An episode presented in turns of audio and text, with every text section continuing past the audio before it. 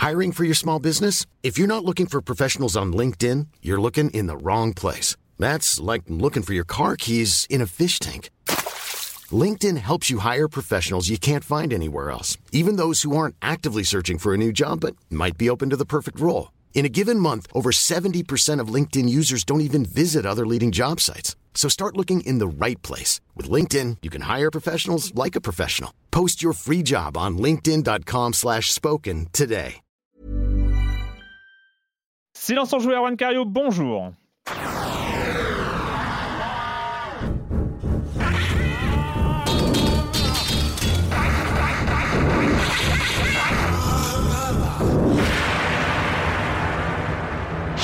Au programme cette semaine, on va parler de Edgar Bok and Bulzac. Celui-là, c'est pas mal pour le menu.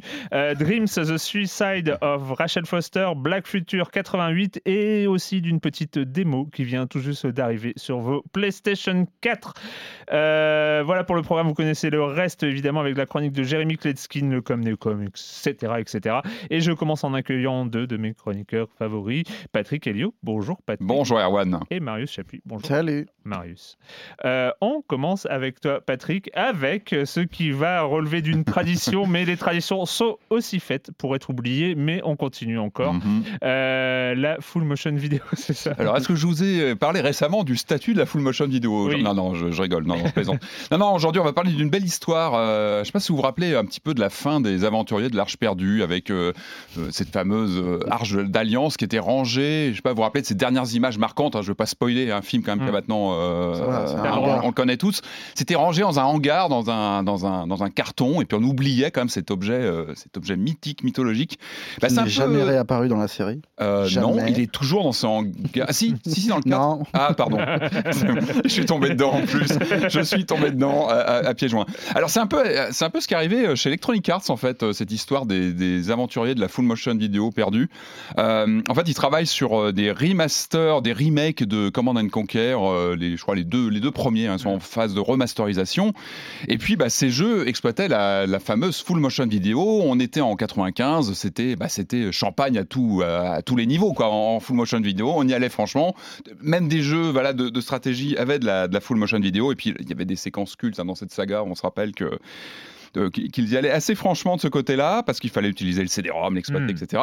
Donc, euh, pour réutiliser euh, donc pour cette remasterisation de Command Conquer. On sortir Wing Commander un jour. Ah, bah ça c'est la grande question hein, avec Marc Camille. Euh, Marc, si tu nous entends, euh, ça, serait, ça serait énorme. Il y, a eu des, je crois, des rafraîchissements, il me semble. Je crois qu'il y a des versions un peu, euh, me semble. Mais bon. Mais c'est pas étonnant de voir ressurgir Command Conquer. On sait que par exemple la série des Edge of Empire a connu un relifting. Bien sûr. Donc Command Conquer, c'est un peu la base, quoi. C'est vraiment le jeu fondateur. Donc Electronic Arts, je reviens à Electronic Arts, se dit bah tiens, on va reprendre les fichiers vidéo normales de, de des jeux d'époque. Hein.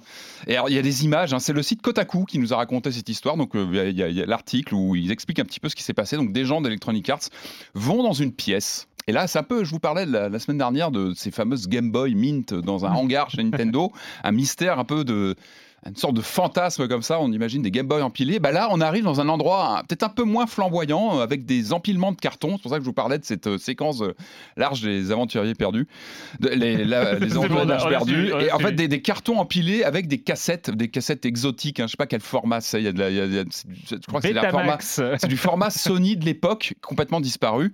Et, et, les mecs se disent bon, c'est bon, on a les fichiers d'époque, on, y va, on va voir la full motion ah. vidéo, ah. top, top niveau.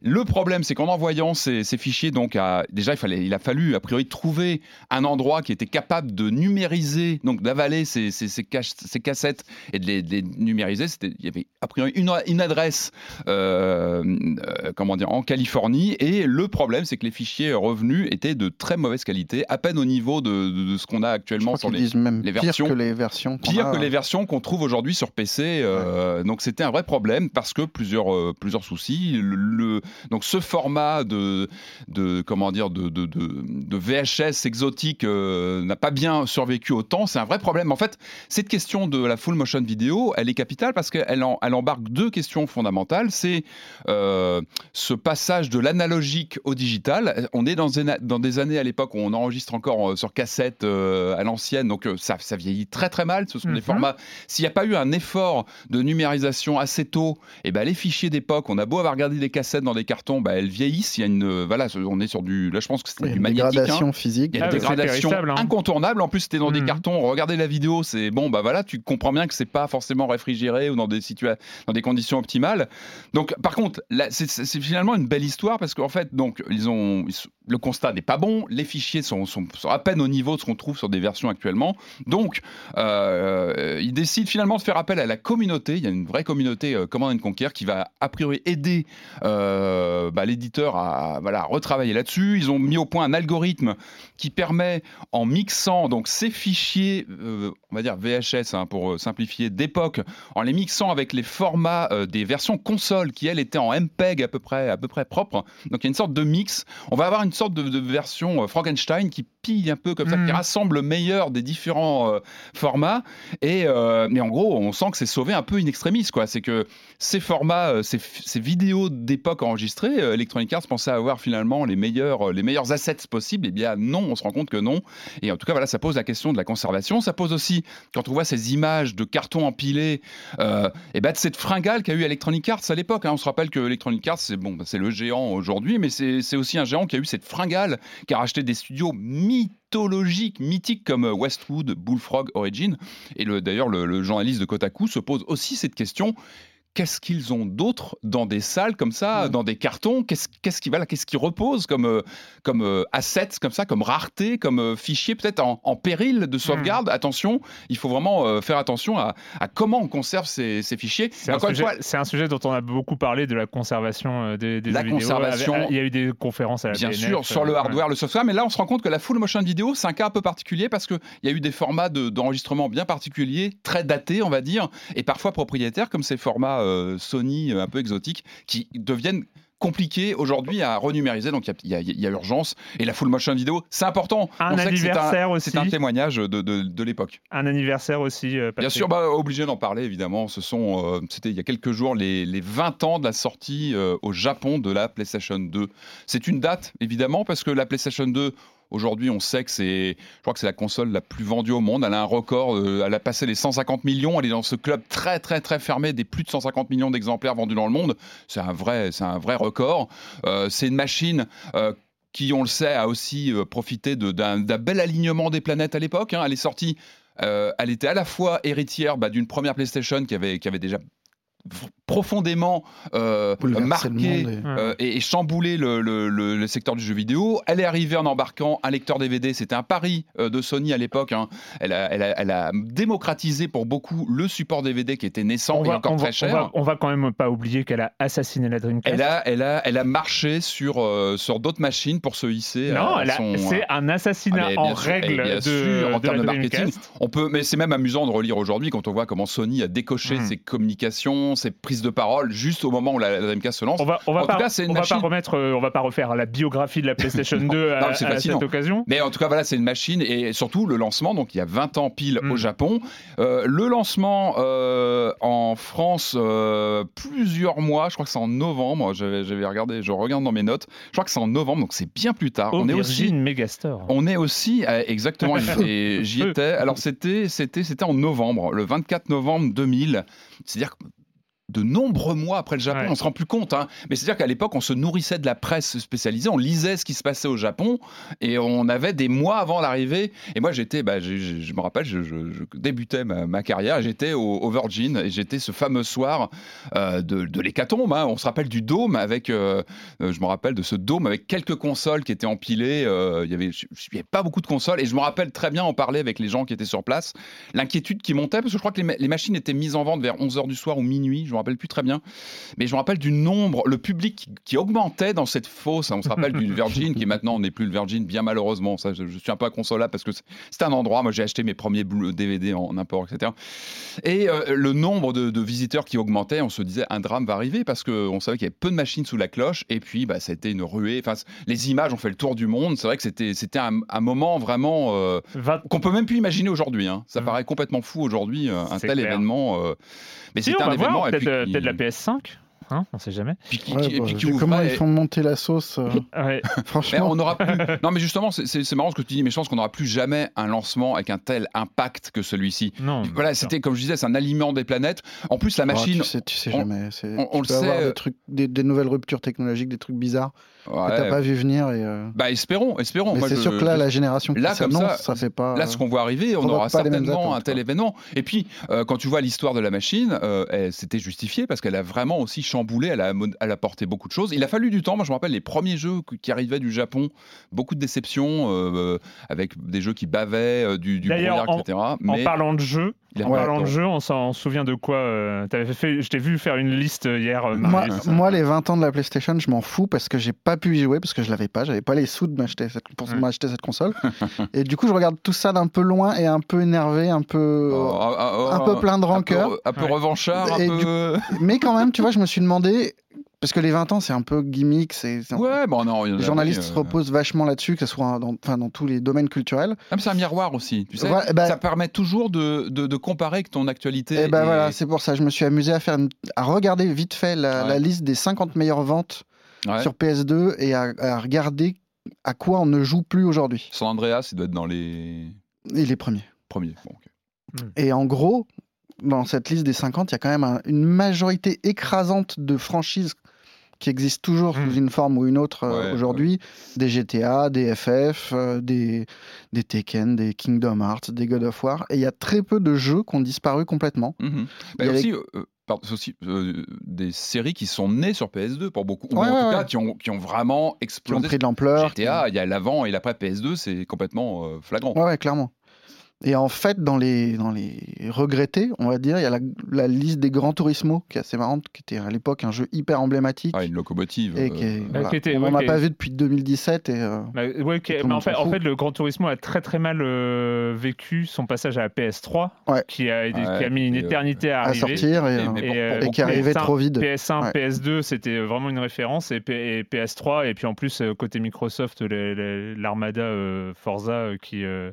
Non, Mhm. non, mais c'est. Mais c'est vrai qu'il arrivait un peu plus tard. hein, et je me rappelle qu'il a relancé aussi la PS2, il me semble. Ah, et puis moi j'ai des copains un qui ont acheté la tard. PS2 rien que pour ça, qui Ah, ne bah, passaient évidemment, leur temps que sur Gran Turismo. c'est- complètement dingue. Donc dans la liste ouais, des disparus, il y a les Gran Turismo, il y a les Metal Gear, mais ça compte presque pas dans la mesure où Kojima est toujours là. et- Ouais, ouais, ouais, c'est- Il y a les Jack and Daxter, ça c'est marrant, Mhm. quand même euh, oublié. Bah, Jack- ouais, sauf que Jack and Daxter, c'est le premier jeu d'un studio Ah oui. qui n'est pas oublié. Un Lui. certain Oui. studio, ouais. Enfin, Qui- c'est pas le premier jeu, pas le premier jeu, mais c'était le, un des premier emblème euh, J'étais très étonné de trouver Lightoy Ouais, en, en bien 17 sûr. e position. Je pensais pas que c'était si bien vendu que ça. Ah oui, il est dans les tops. Ouais, ouais, Dans le top D'accord. 50. Les Ratchet et Clank, les Guitar Hero aussi. Ouais, qui ont disparu. c'était- C'était vraiment le début du. Ouais. du- Et euh, si dans les, dans les trucs qui n'ont pas eu vraiment d'héritier, c'est The Getaway. Ça nous faisait marrer hier de repenser à Ah, ça. bon sang, qu'est-ce que j'adore. Un GTA-like. euh, Qui était très. bah, des Problématique. partis pris- alors, des partis pris euh, qu'on aimait ou pas, mais j'aimais- j'adorais le- le- l'angle très cinématographique, l'ambiance, il y avait une ambiance de fou. Après, Ouais, le gameplay, il à, était à la, truffé à de la- à même époque, il y avait quand même Mafia qui est sorti, qui était un Euh, tout Mafia petit. 2, du coup. à Non, Mafia, non le premier Mafia. Le... À cette époque-là, je sais plus, euh, ouais, Mafia 2, de quand il doit être? Je sais non, plus si c'est contemporain. Ouais, mais euh, c'est euh, voilà dans les GTA Like, il y avait des, il y avait des bonnes bonnes choses. Mais les Getaway, Getaway, non. Il y avait pas de, tu te rappelles, il y avait, il y avait pas de carte, c'est-à-dire que c'était le clignotant de ta bagnole qui te disait où aller, mais, mais il y avait un vrai parti pris. Moi, j'ai toujours regretté ouais, que le 3 globalement, même tous les GTA-like, ça a un peu disparu. Mhm. Tu as Ouais. des mondes ouverts, mais des trucs qui essayent de mimer vraiment GTA, Ouais. Ouais. c'est ils n'arrivent plus à, à suivre. quoi. Et les d'autres disparus encore Euh, le- The Simpsons Hit and Run, ça, ça m'a fait C'est marrer. bien, C'est un vraiment le genre de GTA-like. truc qui n'existe GTA-like. plus aussi. Euh, des Tony Hawk, dont on parlait Eh, hier. mais oui, les Tony, Tony Hawk, qui les- était une, le une jeu de skate. ultra culte à l'époque. Alors et- malheureusement, je ne vais pas partir dans un, dans, dans un plaidoyer pour défendre le jeu de skate euh, comme je l'ai fait avec les jeux de tennis. Ça fait longtemps que je n'ai pas parlé de jeux de tennis, mais bon, il y en a plus. Si, j'ai essayé un, un- un- un truc de gestion de, de coach de tennis. C'est- Et en fait, j'en parle pas parce que le- c'est Pas c'est- faire de blagues de mauvais goût. c'est problématique. Euh, Enfin, pas problématique dans le sens. mais euh, c'est- non, c'est c'est- c'est pas, c'est pas super intéressant. Bref, euh, donc euh, les, euh, voilà, les, les jeux dont on ne se souvient, enfin, comme- ouais, qu'on n'a pas. Ouais, voilà. Mais On un toujours à la même chose, sauf skate, au jeu de skate. Quoi. Ouais. Et puis c'est la force de cette console, c'est qu'elle a eu tellement de jeux, j'ai plus les chiffres, mais c'est monstrueux son catalogue, donc elle a plein de bizarreries de jeux bis, de jeux complètement oubliés aussi, mais qui étaient Ouais. des expérimentaux, qui tentaient des choses. Donc c'est c'est vraiment une Logitech fascinante. Euh, On reste, on reste du côté de, on reste du côté de Sony avec euh, l'annonce d'une série télé, ce qui est généralement une nouvelle qu'on oublie aussitôt qu'on l'a lu. Peut-être pas dans ce cas-là. Ouais, moi aussi, on va faire gaffe quand même parce que faut rester méfiant. Mais, euh, mais quand même un petit peu intrigué par l'annonce hier soir, donc mercredi soir, de- d'une, euh, d'une- d'un partenariat entre Sony et HBO pour euh, mettre sur pied une série. euh, euh, J'allais dire Firefly, mais pas du tout. The Last of Us, qui sera chapeauté par Craig Mazin, qui est le, le showrunner de Tchernobyl, qui est quelqu'un de très intelligent. Je conseille à tout le monde les podcasts sur euh, le- les coulisses de Tchernobyl, qui étaient Mm. passionnants. Et franchement, autant s'il n'y avait pas eu ce nom-là, on aurait été très méfiant et on aurait regardé tout ça de loin euh, Mm. avec un petit Mhm. sourire en coin. Mais là, non. Là, Bah oui. franchement, je- ça fait envie. Oui, c'est quelqu'un de sérieux. Et Ouais, euh, Neil. Druckmann qui sera aussi associé au projet. euh, C'est bizarre de tout de suite penser Tchernobyl égale Last of Us. Je trouve qu'il y a une sorte. de- Tu vois, c'est un. Pas facile, ah, toi, mais- tu vois le lien Bah, là tu vois, Moi, non. Moi, je vois gros. juste un showrunner qui est, euh, qui est talentueux, qui a Mm. réussi à. Ouais, mais c'est la C'était thématique. quand même un projet hyper casse-gueule d'aller euh, s'amuser à faire une mini-série sur Tchernobyl. Ah, mais complètement. C'est pas ce que je remets en question. Avec la BBC et qu'un mec réussisse à s'en tirer avec ça et en faire un truc populaire, quoi, parce que ça a vraiment bien marché. Moi, je vois surtout un, euh, un moyen de s'associer avec un mec ouais. intelligent, quoi. oui. Mm. Euh, et il faut en parler quand même. Il faut en parler parce que ces derniers jours, ces dernières semaines, ça doit être Ouais, semaine, la- vendredi, la, je la crois. première fois, mais, euh, mais pour le coup, ça, ça enchaîne.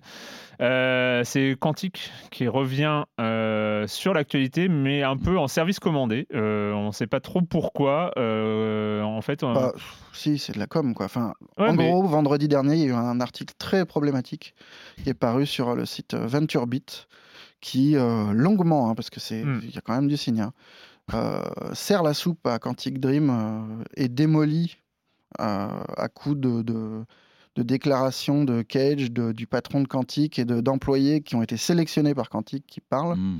Euh, donc ils démolissent les enquêtes, euh, enfin démolissent entre guillemets, les Ah, enquêtes Monde, menées euh, par Le Monde, Mediapart. Mediapart et Canard PC.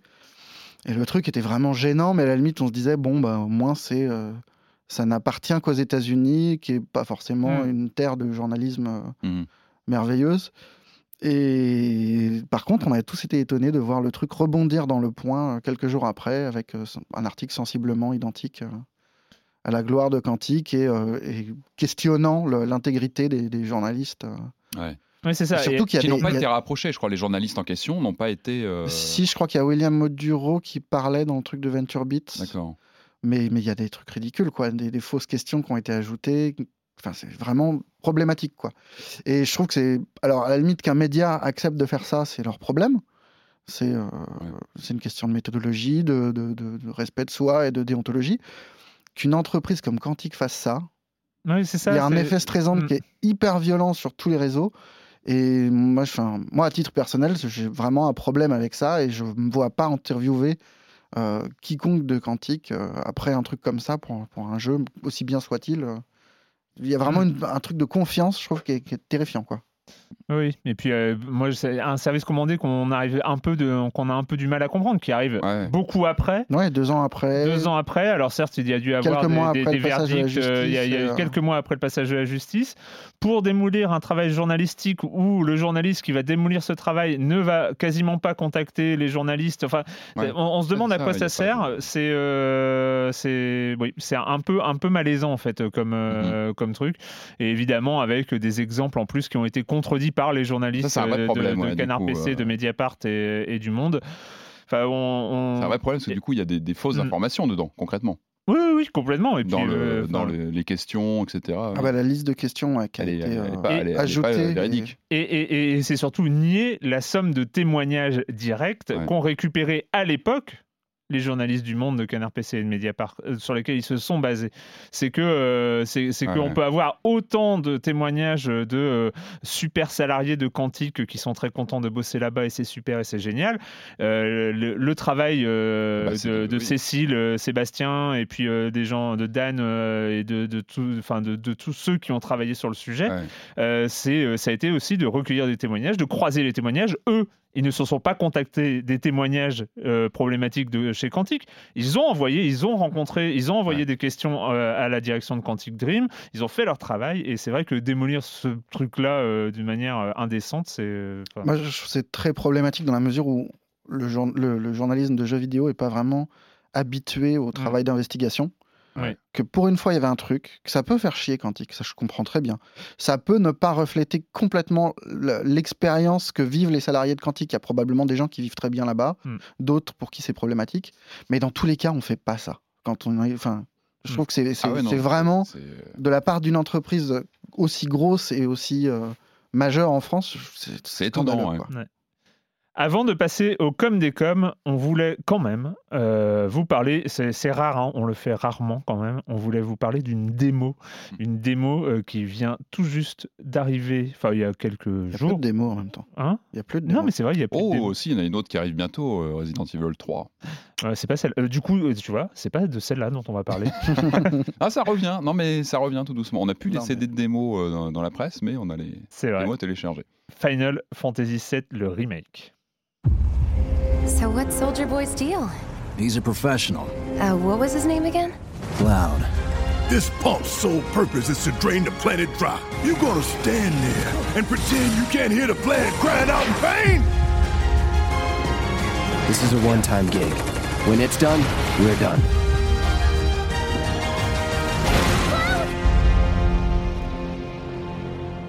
Donc évidemment, on ne va pas faire de critique Euh, construite, longue euh, et, argumentée comme à notre habitude. Je rigole. Euh, sur Final Fantasy VII, le remake, dont nous avons plus essayé comme vous, si vous avez une PS4 et si vous êtes intéressé par cette licence et cette, ressortie. donc on, a pu jouer, à cette démo. Euh, qui, euh, qui permet d'avancer en fait, jusqu'au premier boss, grosso modo, de faire la, première petite mission euh, de, de, la série. Et surtout, en fait, l'intérêt principal hein. était, était de découvrir un l'univers graphique, la, disons la puissance de ce qu'ils ont mis dedans pour euh, mettre au goût du jour mhm. cette, euh, ce jeu un peu, un peu mythique. Et oh, deux, euh, l'adapte. un peu beaucoup mythique. Enfin, FF7, c'est. Oui, oui, oui. On, reviendra peut-être sur mhm. l'histoire du truc quand, quand, le jeu sera sorti. En tout cas, quand le premier épisode du jeu sera Oui, alors ça, c'est un souci. et donc, donc voilà Marius, toi, tu n'es pas un habitué de Final Fantasy VII. Non, euh... j'attendais pas ce jeu, je m'en fichais un petit peu. Ah. Mais, mais, je me suis dit, je vais lancer la démo quand même, parce que ça a l'air d'intéresser tout le monde. Et juste par curiosité. Et j'ai pris un bon, bon moment. Enfin, je, trouvais, ça sympa. D'abord, visuellement, c'est impressionnant. Mm. Franchement, il y a techniquement, on peut pas dire que les Japonais soient à la ramasse. Ah bah non, entre, entre les Resident et ça, c'est L'époque PS3 euh, semble loin. c'est vraiment maîtrisé, mm. quoi. Après, l'univers, franchement, bon.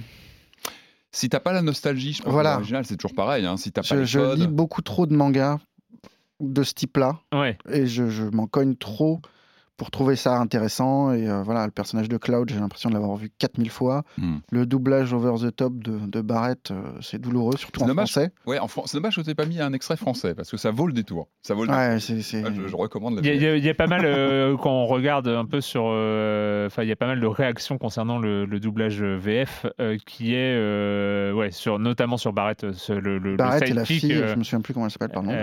qui, est. Qui est, nunuche, la fille, mais c'est terrible. Enfin, moi, j'avais ma fille qui était à côté qui me disait mais pourquoi elle parle comme ça la fille?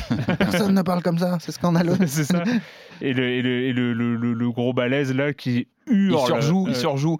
Bon, après, il y a une VF. Il faut, bon, voilà, l'effort est fait. Il y a une VF. On verra après dans le jeu complet. il y a l'effort de fait. Il faut pas non plus. Non, puis ça peut faire partie du jeu aussi, le côté over the top. Bah, le côté un peu. avoir, euh, pas série B, parce que c'est loin d'être une série non, B. Non, mais, l'équivalent du super SD, euh, enfin du super deform dans les mangas où tu as des personnages qui sont too much. Et hmm. Moi, ça me fait marrer. Ça peut plaire. Mais hein. voilà, il faut, euh, faut pas taper dessus non plus. Mais non, non, je tape pas dessus, mais voilà. Mais c'est vrai que quand là, elle, surprend la VF. Que quand il parle, tu as l'impression de voir, tu sais, je sais pas, ça doit avoir un nom, mais les traits dans les mangas, tu sais, les, les, les, lignes de force, les lignes de force du personnage, tu as juste l'impression de les voir là et ils auraient pu les mettre. Et ça oui, bah, c'est limite si t'as pas la petite veine et puis la, la, la oui, de sueur à côté du crâne. exactement. Bah, c'est peut-être le, bah, c'était voulu, hein. je pense que ça fait aussi partie du trip. Mais après, je trouve que hmm. voilà, l'univers est on ne peut plus banal et quelconque. Ouais, Je c'est sais que ça, ça va c'est heurter, mais. euh, parce que t'as pas joué au 7 à Voilà. l'époque. Non, non, hein, mais tout à fait. euh, Mais- pas le bagage. euh, Mais il faut pas imaginer non plus un truc complètement révolutionnaire. Je pense que ça a pris dans, dans la tronche en 20 ans, que euh, ça a essaimé probablement plus- dans le manga. Plus de 20 ans, plus de 20 ans. Ouais. euh, 23, 24. Oui, ça, ils ont raté l'anniversaire. oui. Euh, par contre, le système de combat, je trouve, est assez plaisant. Mm. C'est- Il fait pas du tout vieillot, puisque à l'époque, c'était du tour par tour Ah, bah euh, oui, oui, pur. un vrai changement. euh. Et là, on est en- dans un mélange entre euh, du, du beat'em all, mais pas vraiment, et euh. Et avec des des points où petits tu bouts peux, de- où de tu peux tour faire, par de, tour, voilà, euh. tu, peux, tu peux faire du, du stop motion euh, pour choisir des sorts, des attaques spéciales, des compétences, des choses comme ça. Euh, moi, j'ai, Parle, je sens que tu, as des choses à dire. Oui, non, non. Bah, moi, j'ai pas trouvé hyper clair. Euh, Très brouillon. L'action est brouillonne. hein. Alors, j'ai, trouvé hum, un- assez agréable à jouer. euh, finalement, parce que les commandes sont simples et, euh, et-. Euh, après, il y a, ah, bon, moi c'est mon problème, mais euh, disons que euh, il y a du coup, on est dans un environnement hyper graphique, très beau, euh, très très soigné, et à un moment arrivent les combats et là tu as 12 trucs à l'écran à regarder en même Mhm. temps. Si Ouais. tu veux comprendre, tu as la jauge, la jauge d'action, euh, le switch de personnage, le fait est-ce que tu peux arrêter le temps ou pas, ou est-ce que tu changes de type d'attaque ou pas, ou est-ce que tu euh, lock les ennemis ou pas, ou est-ce que Mhm. et, et j'a- j'avoue que Ouais, mais ça, ça va se faire vite. Tu vois, le lock, je pense que tu prends vite le réflexe. Le- le- la question du freeze, tu as aussi le, le système de raccourci là, euh, qui est assez efficace, je trouve, Avec qui est pas mal. menus que tu Ouais. ouvres tout ça. ouais. Ouais. Bah, t'as ça, et puis t'as le L1 qui te permet de. L1 plus euh, un des boutons qui te permet de lancer une action euh, Ouais. assez rapidement. Et j'ai l'impression que le truc le plus important que le jeu explique assez mal, enfin en tout cas moi que j'ai compris en faisant le boss, c'est euh, c'est d'utiliser beaucoup la garde plutôt que Ouais. d'essayer de taper comme un sourd pour, pour faire monter sa, ah oui. sa petite jauge d'ATB. C'est euh, pareil en fait. Ouais, c'est fascinant, euh. Mais bon, C'est comme les Resident 2 ou 3 qui arrivent bientôt. C'est fascinant, moi je trouve, de revisiter un titre que tu connais depuis euh, 25 ans et de le, de le revisiter avec un cachet visuel, euh, etc.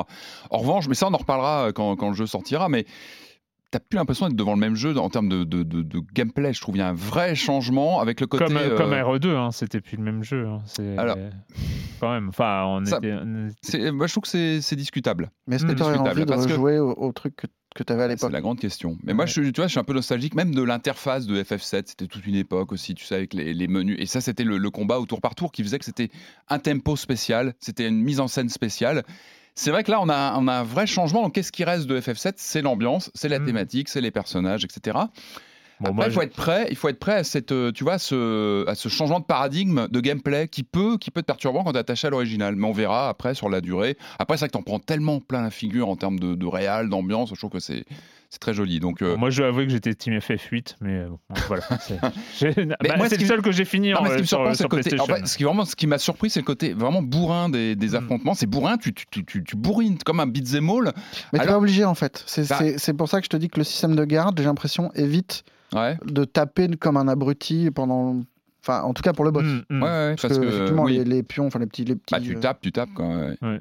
Bah, on verra. Mais en ça tout cas, partie, be- be- euh, belle réal, c'est mais ça on s'y attendait. Euh, sachant que c'est quand même un truc qui a été annoncé pour la première fois en le 3 2015. Ouais, qui a eu un. On fait un peu une émission spéciale le 3 Ouais, 2015 là, parce qu'il y a un autre truc qui arrive là il y a derrière. mais- du passif encore Ouais. avant, j'ai l'impression. Ouais, qui était compliqué à. Non, moi, le truc qui m'a, enfin, ça m'a rassuré et ça vient, enfin, parce que l'autre nom qui est associé à, à ce FF, euh, c'est euh, Nomura, le mec qui avait fait les Kingdom Hearts. Mm. Et ça, je pouvais pas. tu vois. Ouais. Vraiment, les Kingdom Hearts, ça m'est tombé des mains, mais en, en- en quelques secondes. Et là, ça m'a donné, ça m'a donné envie de, de- de faire le jeu. Parce que mine de rien, les personnages qui sont pas photoréalistes, mais presque, ils tendent vers le photoréalisme, ils sont assez raccords avec l'image qu'on en avait. Je trouve qu'il n'y a pas de trahison dans le passage qu'on a de. C'est quoi, c'est quoi, une heure de jeu, peut-être, à peine, je sais pas, pas environ. long, ouais. Mais j'ai pas ressenti de trahison. J'ai vraiment Non. eu l'impression de voir une traduction en image de ce que j'avais dans la tête avec les trois polygones qui se battaient en duel sur PlayStation et les fonds, les hein. en bitmap. Donc, euh, en fait, c'est une adaptation des souvenirs qu'on avait en fait. ben, je pense, ouais. ouais, Ça, c'est- toujours le problème du remake. Qu'est-ce que. Bah, là, on verra après sur la longueur. C'est vrai que là, c'est un peu, c'est un peu court du coup. On est du coup très très tard dans l'émission pour euh, arriver à cette partie-là, mais c'est le comme des Et quand vous de ne la- jouez pas, qu'est-ce que. non, c'est le comme des comme de la semaine dernière avec euh, bah, deux, deux petits commentaires. Celui du Terre qui dit euh, il faudrait peut-être changer le message d'annonce euh, qui indique que la chaîne YouTube, euh, Ah. vu que, qui indique la chaîne YouTube, vu que les derniers épisodes, les derniers épisodes ne sont pas dessus. Moi, j'envoie Euh, des fois des alertes aux responsables Ouais. euh, de tout ça. hein. Le responsable qui, qui les prend en compte. hein, euh, Il les qui- note. Mais c'est une c'est compliqué. C'est ça, c'est ils ouais, ils sont au euh. Sri Lanka. Enfin bon, c'est. Euh, ouais, non, j'ai pas vraiment d'excuses. Il faut, c'est dans, c'est dans ma liste des choses à faire. J'en avais remis deux euh, il y, a, il y a quelques semaines. J'avais rattrapé, hein, j'avais commencé à rattraper le retard. Euh, je crois qu'on est arrivé. Il, manque ce- le bilan 2019. Je crois qu'il est pas encore c'est long à YouTube. faire. Enfin, c'est- compliqué ou c'est. Non, Non, d'accord. Il faut le Ah non, faire. on va- va pas juste, rentrer il dans faut- les cuisines il faut- internes, Il faut, le faire. Et non, je, je vais essayer de rattraper. En même temps, tu vois, j'en parle dans le com des com, mais les gens qui sont intéressés, ils savent, même- ils écoutent pas parce qu'ils écoutent sur YouTube et ils écouteront celui-là dans deux mois. Mm. Donc euh, voilà. Mm. Mais juste euh, dans deux mois, ils auront mes excuses Bonne année officielles. 2021. C'est ça. Euh, et un message de Lise euh, qui est dit euh, vous m'avez vous avez piqué ma curiosité avec Iris and the Giant. Je suis friande de- des roguelite euh, deck building. J'ai découvert le genre euh, en physique avec Ascension. Euh, donc le genre en- parce que effectivement le deck building existe en, en jeu de en jeu de société et Jérémy nous en parle régulièrement. Et euh, déjà j'appréciais de pouvoir y jouer en solo sur mobile et PC. Et ce que je trouve le plus satisfaisant dans ce genre de jeu, c'est la capacité à casser le jeu avec des combos de cartes surpuissantes. J'étais comblé par Slay the Spire qui permet quelques combos des dévastateurs. C'est vrai que c'est la grande force de Slay the Spire, c'est de faire des, combos comme ça de cartes qui s'enchaînent les unes avec les autres. Euh, J'avais été déçu par Steam World Quest euh, qui verse dans l'autre penchant du deck building où on crée son deck plutôt à la sauce Magic. D'après ce que j'ai compris dans Iris, on doit refaire son deck à chaque combat. J'ai un peu peur que ça limite la puissance des combos cibles, mais dans tous les cas, je pense que je le prendrai quand il sortira sur Switch. Euh, juste pour dire que sur Iris and the Giant, depuis, j'ai fini les runs. Enfin, je suis arrivé jusqu'au géant. Enfin, sans Mhm. spoiler la fin, mais on, se- on se doute qu'il y a un géant. J'ai fini deux fois. J'en suis à euh, une dizaine d'heures de jeu. Euh, J'en avais parlé. hein, le côté replayability euh, de, de Iris and the Giant était un peu un- un- beaucoup moins important que enfin je, je pensais beaucoup moins important que Slay the Spire c'est effectivement le cas en même temps voilà j'ai déjà, j'ai public, déjà joué une, dizaine d'heures de jeu, c'est quand même pas, euh, c'est Ouais. quand même raisonnable. Et, euh, et le jeu est vraiment très beau, très très intéressant. Euh, il est moins construit, hein, je l'ai dit, parce qu'on construit effectivement son deck, mais les cartes, on les jette dès qu'on les joue, ce qui fait un- un- qu'on recycle finalement son truc et qu'on est moins sur des stratégies de long Ouais. terme. Mais voilà, mais ça reste vraiment hein, pour y avoir avoir continué à jouer, ça reste un À très faire bon peut-être avant d'attaquer plus costaud. Et donc, Exactement, moi je trouve que c'est une vraiment très très Et bonne Très très bonne introduction.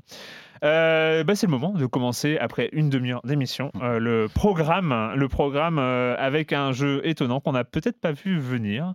Euh, en tout cas, et c'est une production française. Le studio s'appelle La Poule Noire et le jeu s'appelle Edgar Bok Bok in Bullsack.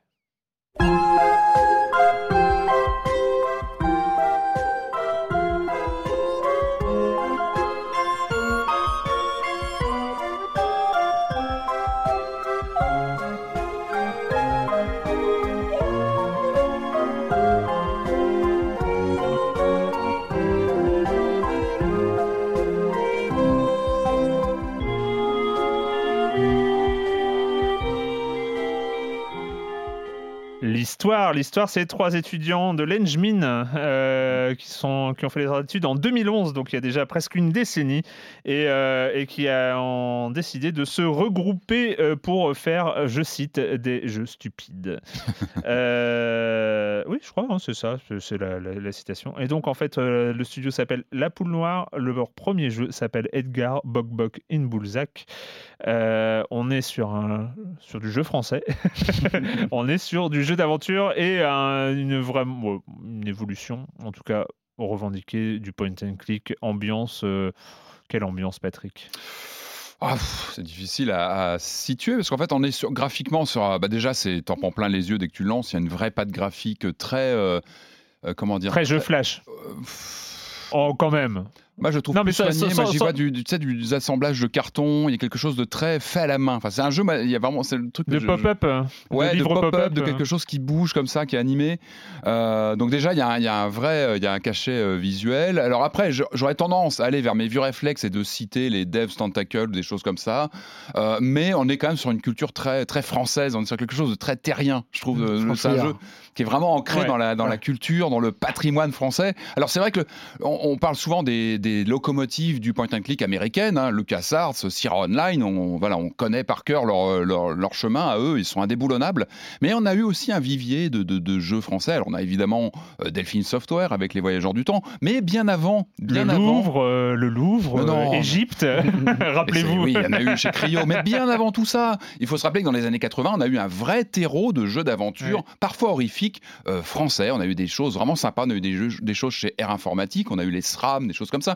Chez Ubisoft, les, les premiers jeux Ubisoft sur Amstrad, c'est des jeux d'aventure horrifiques. Euh, la chose de gros tambour, euh, Peur sur Amityville, Zombie. Voilà, donc on, on a vraiment cette culture du, La chose au gros tambour. de gros tambours. Ah, la chose de. Ah Alors du jeu d'aventure textuel, tu t'appelles les commandes. Oh. Mais pareil, en fait, j'y ai tout de suite pensé parce que pareil, c'était un jeu d'aventure qui se passait euh, bah, en France avec, on va on va y venir après, mais l'arrivée du, du fantastique dans, dans une histoire qui était très locale en France, etc. Et ça, c'est c'est quelque chose que, que, que c'est bien faire le, que c'est bien faire parfois le jeu vidéo. On sait que le cinéma a toujours eu des difficultés que le, le- le genre fantastique en France, c'est un Oh, il y a eu challenge. des on, a, choses quand même. on a eu des choses, mais ça reste rare. En jus, tu vois. c'est- On a- ça reste, ça reste Mm. difficile. C'est pas dans la tradition. euh, et donc voilà, c'est à, à remarquer. Je trouve que le- voilà, l'arrivée du fantastique dans, un, dans une histoire en France, c'est pas forcément évident, surtout dans une histoire très française euh, de, de- de- dans son On, contexte. on- on Et- est, on est quand même sur, euh, sur en, en- en termes d'ambiance. En termes Ouais. d'ambiance, on- moi j'ai ressenti vraiment une filiation LucasArts. Ouais, C'est-à-dire bah, ce, décalage euh, in- dès le début. C'est-à-dire le personnage, il est dans sa baraque, tu sens que c'est pas une baraque normale, tu- il a sa poule avec qui euh, il discute, euh, il a une sorte de dans une saladier. espèce de hamac. dans une- Ouais. Il a une un saladier en métal sur la tête Oui, il, est- et, il a, il a, il a son trip. Et il va euh, tout de suite dès le départ, il va, euh, il va, il, il va récolter ses courges euh, grâce à un appareil automatique euh, mis en marche par un lapin qui court dedans. Enfin voilà, pour Ouais, il, a dire des un peu. problèmes avec une- ses- il a des problèmes avec ses courges. hein. C'est le début. C'est que c'est a- pour, dire, c'est pour dire que l'univers est déjà tu sais- ultra baroque dès le départ Bien et que on on- c'est là où il y a cette filiation LucasArts évidemment. de, de décalage en fait. et jouer avec l'absurde. Mais Mm. jouer avec l'absurde de façon très subtile. C'est-à-dire qu'il y a de l'absurde, mais à dose assez assez bien injectée pour pas que ça soit envahissant. Et C'est-à-dire qu'on on a assez d'absurde. Ouais. Voilà, on n'est pas en grotesque et on, on accroche à cet univers. Et ça, c'est un dosage qui est pas évident. Je Ouais. trouve qu'eux le font admirablement. C'est-à-dire que tu rentres, tu mets les pieds dans un monde sensiblement absurde, avec des, mais très vite tu, tu- tu te sens à l'aise dedans. Euh, on- tu sens que c'est un univers cohérent. Euh, et ça, on va le découvrir au fil de l'aventure. Il y a toute une histoire, euh, voilà, qu'on va peu à peu dé- démêler. Euh, mais il y a une cohérence dans tout ça, malgré l'absurde. Et ça. C'est pas forcément évident. LucasArts le faisait très très bien parce qu'il y avait des pointures à l'écriture. Et là, je trouve que eux l'ont fait, l'ont fait vraiment admirablement bien euh, avec cette histoire. Donc, il commence de façon assez prosaïque. hein. Euh, Le type part au village à côté pour enquêter sur ce, ce matériau qu'il doit trouver, qui peut Ah, C'est permettre pas une enquête, il cherche, il, cherche il a ce- besoin ce- de rasadium pour chasser les mouches. hein. Exactement, donc euh, il parle là-dessus. Et puis moi, ce que j'ai vraiment trouvé admirable, sans trop spoiler, c'est encore une fois, c'est l'arrivée du fantastique qui va se développer peu à peu. C'est-à-dire que tu pars du prosaïque Mm. et tu fais survenir une dose de fantastique. Moi, je, moi, j'ai pensé à Lovecraft. Il y a vraiment, il y a- pour moi, il y a une vraie, il y a une vraie, un vrai ingrédient Lovecraftien dans tout ça. Et j'ai trouvé ça à la fois ce décalage de l'image un peu naïve graphiquement, tu vois, euh, justement très stylisé Mm. avec son style un peu dessin d'enfant parfois, et puis et puis ce propos, ce, ce complot qu'on va peu à peu qu'on va peu à peu euh, démasquer sur lequel on va enquêter et puis ce j'ai trouvé ça admirable cette Ouais. confrontation cette thématique c'était très casse-gueule et ça fonctionne moi je trouve que vraiment il y a un lien euh, qui fonctionne très Moi, bien ça me fait Marius. plus penser à Wallace et Gromit qu'à qu'à Lovecraft. hein. moi j'ai pensé à côté Lovecraft Oui, c'est vrai. de- le- Éruption un peu de comique et de, du fantastique. le, lapin, le lapin. euh, et de- de- Ouais, enfin, mais tu vois, il y, a- mm. il y a cette menace un peu étrange à la Lovecraft. Tu vois, ce, ce c'est pas- mystère. à aucun moment ça fait peur, à aucun moment ça angoisse. Non, hein. pas C'est- On vraiment, est vraiment mais- dans, la- dans un truc très léger. Mais, c'est- mais ceci, ceci dit, pour faire le lien, c'est finalement ils se servent du cliché Lovecraftien Ouais, entre le- guillemets Mm. le- pour en faire quelque chose de drôle à la manière de Wallace et Gromit finalement parce que Wallace et Gromit se sert des clichés des films Fantastique d'horreur des films euh, fantastiques et c'est finalement ce détournement de clichés comme ça ce détournement de tropes euh, qui, euh, qui qui fonctionne euh, là un peu de la Ouais, même manière a Moi j'ai peu- pas fini donc je vois Ouais. pas trop a- le côté a- Lovecraft. Moi, si, moi j'ai vraiment Mais- pensé à mais- Lovecraft. Moi non sur, plus, mais, euh, euh, bah, bon, voilà, on en parlera quand vous l'aurez fini. Mais vraiment, j'ai pensé à ça sur euh, l'arrivée du surnaturel. J'ai j'ai pensé aussi à Kafka. Il y a quelque chose sur euh, justement le, tu vois, le, le, bah, sur le, le- la bizarrerie, sur euh, l'endroit qu'on va visiter. Moi, j'ai voilà, j'ai pensé au château de Kafka. Et puis, bah, il y a des citations in-game, c'est-à-dire qu'à un moment, tu rencontres un personnage et puis euh, le type chez lui, je vais pas vous dire qui c'est parce que vous allez le découvrir. Il a des DVD, hein, il a des DVD de la série Camelot. Il a, on devine, hein, parce que c'est Ouais. plus imagé, mais il y a la, la Cité de la peur. Voilà, je pense que voilà, d'office, des références comme ça, ça te donne tout de suite. Voilà, une ligne un petit peu sur, euh, sur euh, voilà, les thématiques et puis surtout l'angle d'approche de, la narration dans, dans- dans l'histoire. Moi, j'ai pensé à. Moi, il y a un film qui m'a. mais un film que personne ne connaît, s'appelle Le démon dans l'île de Francis Leroy avec Annie Dupéret, un film des années 80 où, pareil, il y avait une, une ambiance comme ça de mystère français. Mais avec l'arrivée du- du- d'une forme de surnaturel. euh, Marius, même si, même si tu l'as pas fini, c'est quoi le. Euh, moi, je- j'ai pas envie d'en dire du mal, mais je suis pas au- aussi enthousiaste que Patrick. je trouve qu'il y a un côté franchouillard qui est marrant, qui est Mm. déstabilisant dans le jeu vidéo parce que c'est rarement assumé comme ça. Mhm. Là, effectivement, on a, on a des références, on a des posters Ah ouais, euh, Riri euh, avec une petite image de Ricard derrière. Il y a un côté PMU, Ah bah, PMU sympatoche. Ce qu'on avait dans les jeux des années 80. qui est justement. marrant, quoi. Ah bah complètement. Après, je, je- je- le jeu est plutôt bien écrit, mais me fait pas rire, vraiment, jamais. Hmm. Et ça, ça me- je sais pas si c'est Ah, a- moi qui suis un pisse froid ou. euh, Il y a des personnages rigolos, pas forcément Mais le héros. voilà, le- les personnages sont globalement sympathiques, globalement amusants. Et voilà, mais moi je l'ai pas fini, donc j'ai du mal à. Mais je pense que c'est ce- justement c'est ce fumet de bizarre qui est toujours là, qui fait que les- même les personnages que tu rencontres sont toujours un peu bizarres, frôlent l'absurde, l'inquiétant parfois. C'est pour ça que je pensais à Lovecraft. Je pensais à cette, Mm. un peu cette menace un peu qui traîne toujours. Ouais, alors c'est Mais- quand, c'est quand même très humoristique. Mais bien hein. sûr que c'est très Ouais. humoristique. Mais, euh, mais euh, non, moi je trouve que justement il y, a- il y a une cohérence dans tout ça. Et puis. euh, Mais là, là, là où je suis d'accord avec toi, Marius, c'est que euh, bon, on, on se gondole pas, euh, on se gondole pas euh, devant. C'est ça, il y, a- il y a un côté, il y a une sorte d'aura de sympathie euh, qui Ouais. entoure ce truc, sachant on le, on, on, on- on l'a peut-être pas précisé encore, qu'on est face à une expérience très courte. Ouais, très courte. Euh, 3 heures. Trois heures, on va environ, dire, euh, euh, trois selon, euh, trois heures pour, euh, pour, en, pour en faire Ce qui le est très tour. frustrant. d'ailleurs. Avec, Pas avec, très compliqué non pas plus. très compliqué, non, c'est-à-dire- Les énigmes, c'est. Ah ouais, non, ça, ça peut être. C'est vraiment, oui, on n'est pas du tout dans l'ambiance LucasArts de ce côté-là. C'est-à-dire qu'on n'est Ouais. pas avec un inventaire de 50 objets où on ne sait pas quoi en faire. Une, ou- ambi- une ambiance euh, qui a vieilli. hein. Euh, les, Qui a inventaires de, vieilli. les inventaires de 50 objets dont on ne sait pas quoi faire. Oui, oui, moi, Aujourd'hui, c'est un peu je préfère Je euh, largement. l'extrême truc que de, que de Là, on est à euh, l'extrême opposé. C'est-à-dire que tu n'as quasiment pas d'inventaire. Dès que tu as un objet, tu sais comment l'utiliser. Et puis Moi, il est je à 5 trouve- mètres et. euh, Et je ouais. trouve, notamment, justement, pour les points un peu moins positifs, je trouve que sur la fin, on, on tombe vite dans de la, de- du déplacement, Mm. tu sais, dans les clichés du tu viens, tu repars, tu vas refaire. Ouais. Le Vraiment, FedEx. Sur les, sur les derniers, je je vais dire la dernière demi-heure, autant tu es content de voir le scénario qui se, qui se découe et tout ça, donc ça c'est plutôt bien fichu. Moi j'ai bien aimé ce délire, euh, un peu la Zach McCracken aussi, on pense à des, des choses comme ça au niveau complot et compagnie. Par contre, je trouve que les mécaniques s'usent un peu sur la fin, Ça, moi je l'ai ressenti Euh, assez tôt aussi. hein. et, euh, mais vraiment ça s'accentue sur la fin. Et je, je- c'est dommage, c'est dommage d'avoir eu une expérience finalement peut-être trop ramassée en trois heures. Il aurait peut-être fallu prendre le temps, euh, prendre le temps d'aérer le récit, de peut-être compliquer certains aspects. De là Ouais, finalement pas, on a quelque, je- on a quelque chose qui, euh, qui est frustrant, oui, la, la- la- la- la durée de vie trop, trop, trop réduite. Euh, Moi, j'ai, moi, trouvé que ça allait plutôt pas mal parce que il y a aussi euh, une ambition limitée qui s'assume dès le départ. Mhm. C'est-à-dire qu'on sait.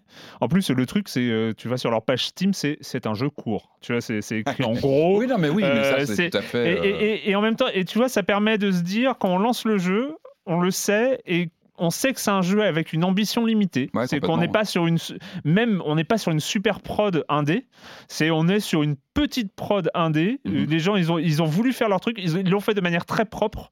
C'est Ouais. le, le résultat est propre. C'est-à-dire sans, que euh, n'y a ouais, pas de bug. euh, Il y a pas. Ouais, il y a- c'est très joli, y a- euh, je veux dire, même le système euh, d'énigmes, entre guillemets, propre, euh, quand, une fois, par exemple, qu'on a, les, on a récupéré les différents ingrédients, euh, ben, l'énigme, elle se déclenche toute Ouais, seule. ouais. Elle se résout toute seule, finalement. Euh, on, va, on va donner les bons objets aux, bonnes personnes euh, quand il y a besoin. Euh, donc, il y a une fluidité comme ça qui aide à, à ce que ça aille plutôt vite. C'est- Et en fait, je trouve que la durée de jeu va avec l'ambition du Ouais, jeu. C'est que finalement, ils auraient multiplié par deux la la de jeu, euh, serait dit ouais, non, Ah, mais il, aurait, mecs, il aurait euh, fallu revoir le système, Ouais. euh, etc. Là, je pense qu'on a une forme d'épure du point and click Mm. sans euh, les heures passées à se gratter la tête devant une énigme où tu, tu, tu, tu, tu, tu- voilà, tu tournes en rond. Il n'y a pas ça. Mm. C'est-à-dire que le jeu, il se fait vraiment en ligne droite. Moi, ça pour le coup, ça me manque vraiment pas. T'as Ouais, très pareil. peu de, de moments où tu, tu bloques, t'as toujours, voilà, c'est assez simple. Finalement, les lieux sont assez ramassés. On est quasiment dans une unité de lieux. tout ça euh, et se fait de façon assez fluide. Je pense qu'on est sur une forme d'épure, c'est-à-dire que, alors, je crois qu'on joue qu'à la manette. Moi, j'ai joué à la manette. ça, c'est- J'ai j'ai toujours un peu de mal avec ça, mais mais euh, sur un Non, point non, je crois qu'il y a un truc. Un point and click à la manette, ça veut rien dire. euh. Mais, euh, mais du coup, euh, mais non, non, mais c'est c'est très cohérent, effectivement. Mais c'est Ça frustrant, j'en aurais voulu plus. Mais j'ai envie de dire que moi, je recommande, même malgré cette. Ah mais non, mais euh, euh, je pense que là, on recommande, euh, on recommande Qu'est-ce qu'il est attachant Enfin, ce Ouais. personnage, son rapport avec sa poule, il arrête pas de lui parler. Enfin, il y a vraiment les personnages en, en trois heures, ils te marquent. Il y a vraiment un truc qui se passe, je trouve. Et toute la galerie de, ce- de persos secondaires qu'on croise dans le Et- village, ça vaut le détour. On l'avoue ou pas, on y a joué quand même à cause du titre, parce qu'il s'appelle Edgar Bok in Bulzac, et ça, c'est hein, c'est pas, c'est pas, c'est pas commun. Euh, et on trouve ça sur, euh, sur, bah, sur- Steam, hein, voilà, Euh, et peut-être ailleurs, bientôt. C'est le moment d'accueillir Jérémy Kletskin et sa chronique Jeux de société. Salut Jérémy.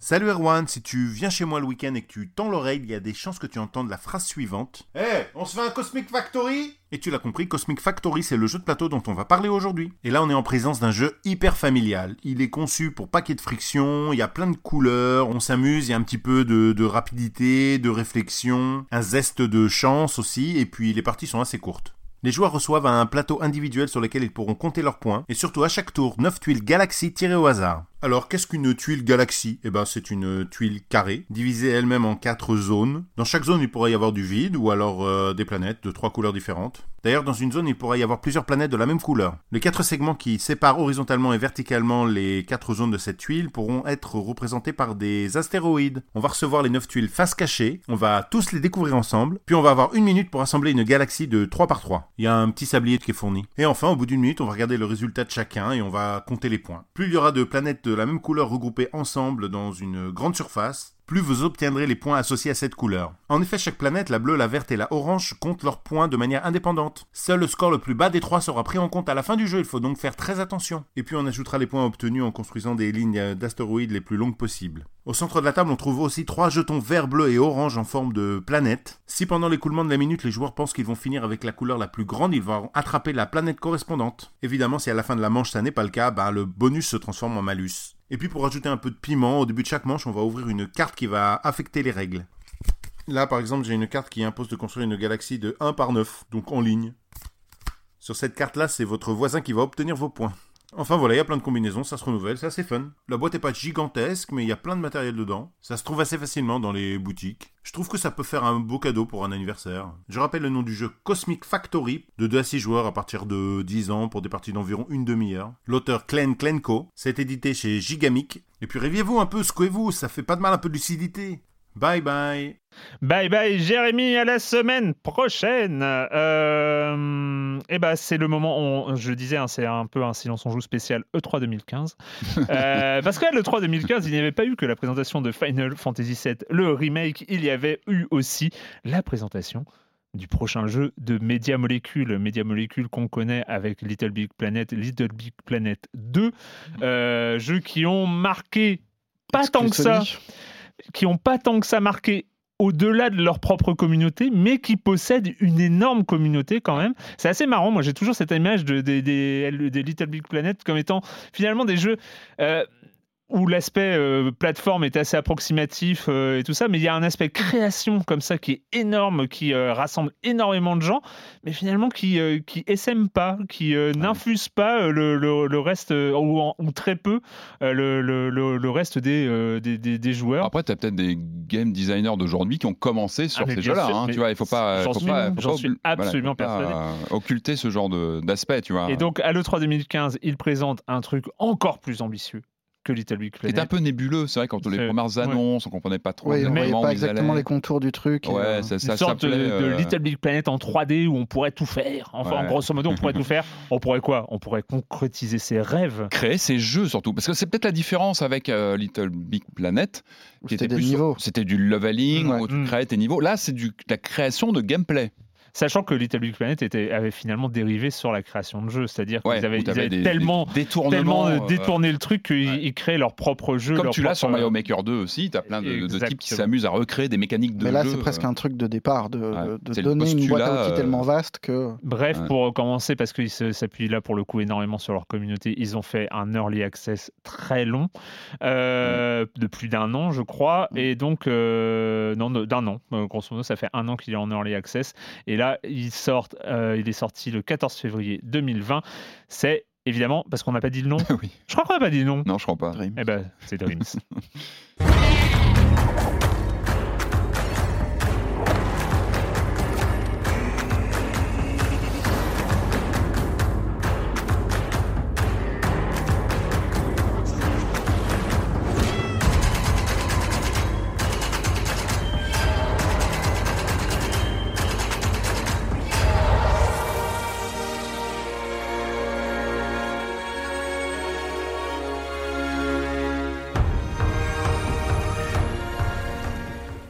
Ça va être compliqué. Hein. Je vous, Mm. je- c'est, c'est- ça va pas être C'est simple. compliqué C'est pas et simple. simple à la fois, je pense. C'est, c'est- ouais. Ah, bah écoute. euh, eh bien, je te file le bébé. Euh, c'est parti. elle, est, Optimiste. elle est compliquée et simple à la fois. Euh, Bah oui, non, mais c'est un, c'est un kit de développement de jeu, en fait, d'expérience de jeu, on va suivant. dire.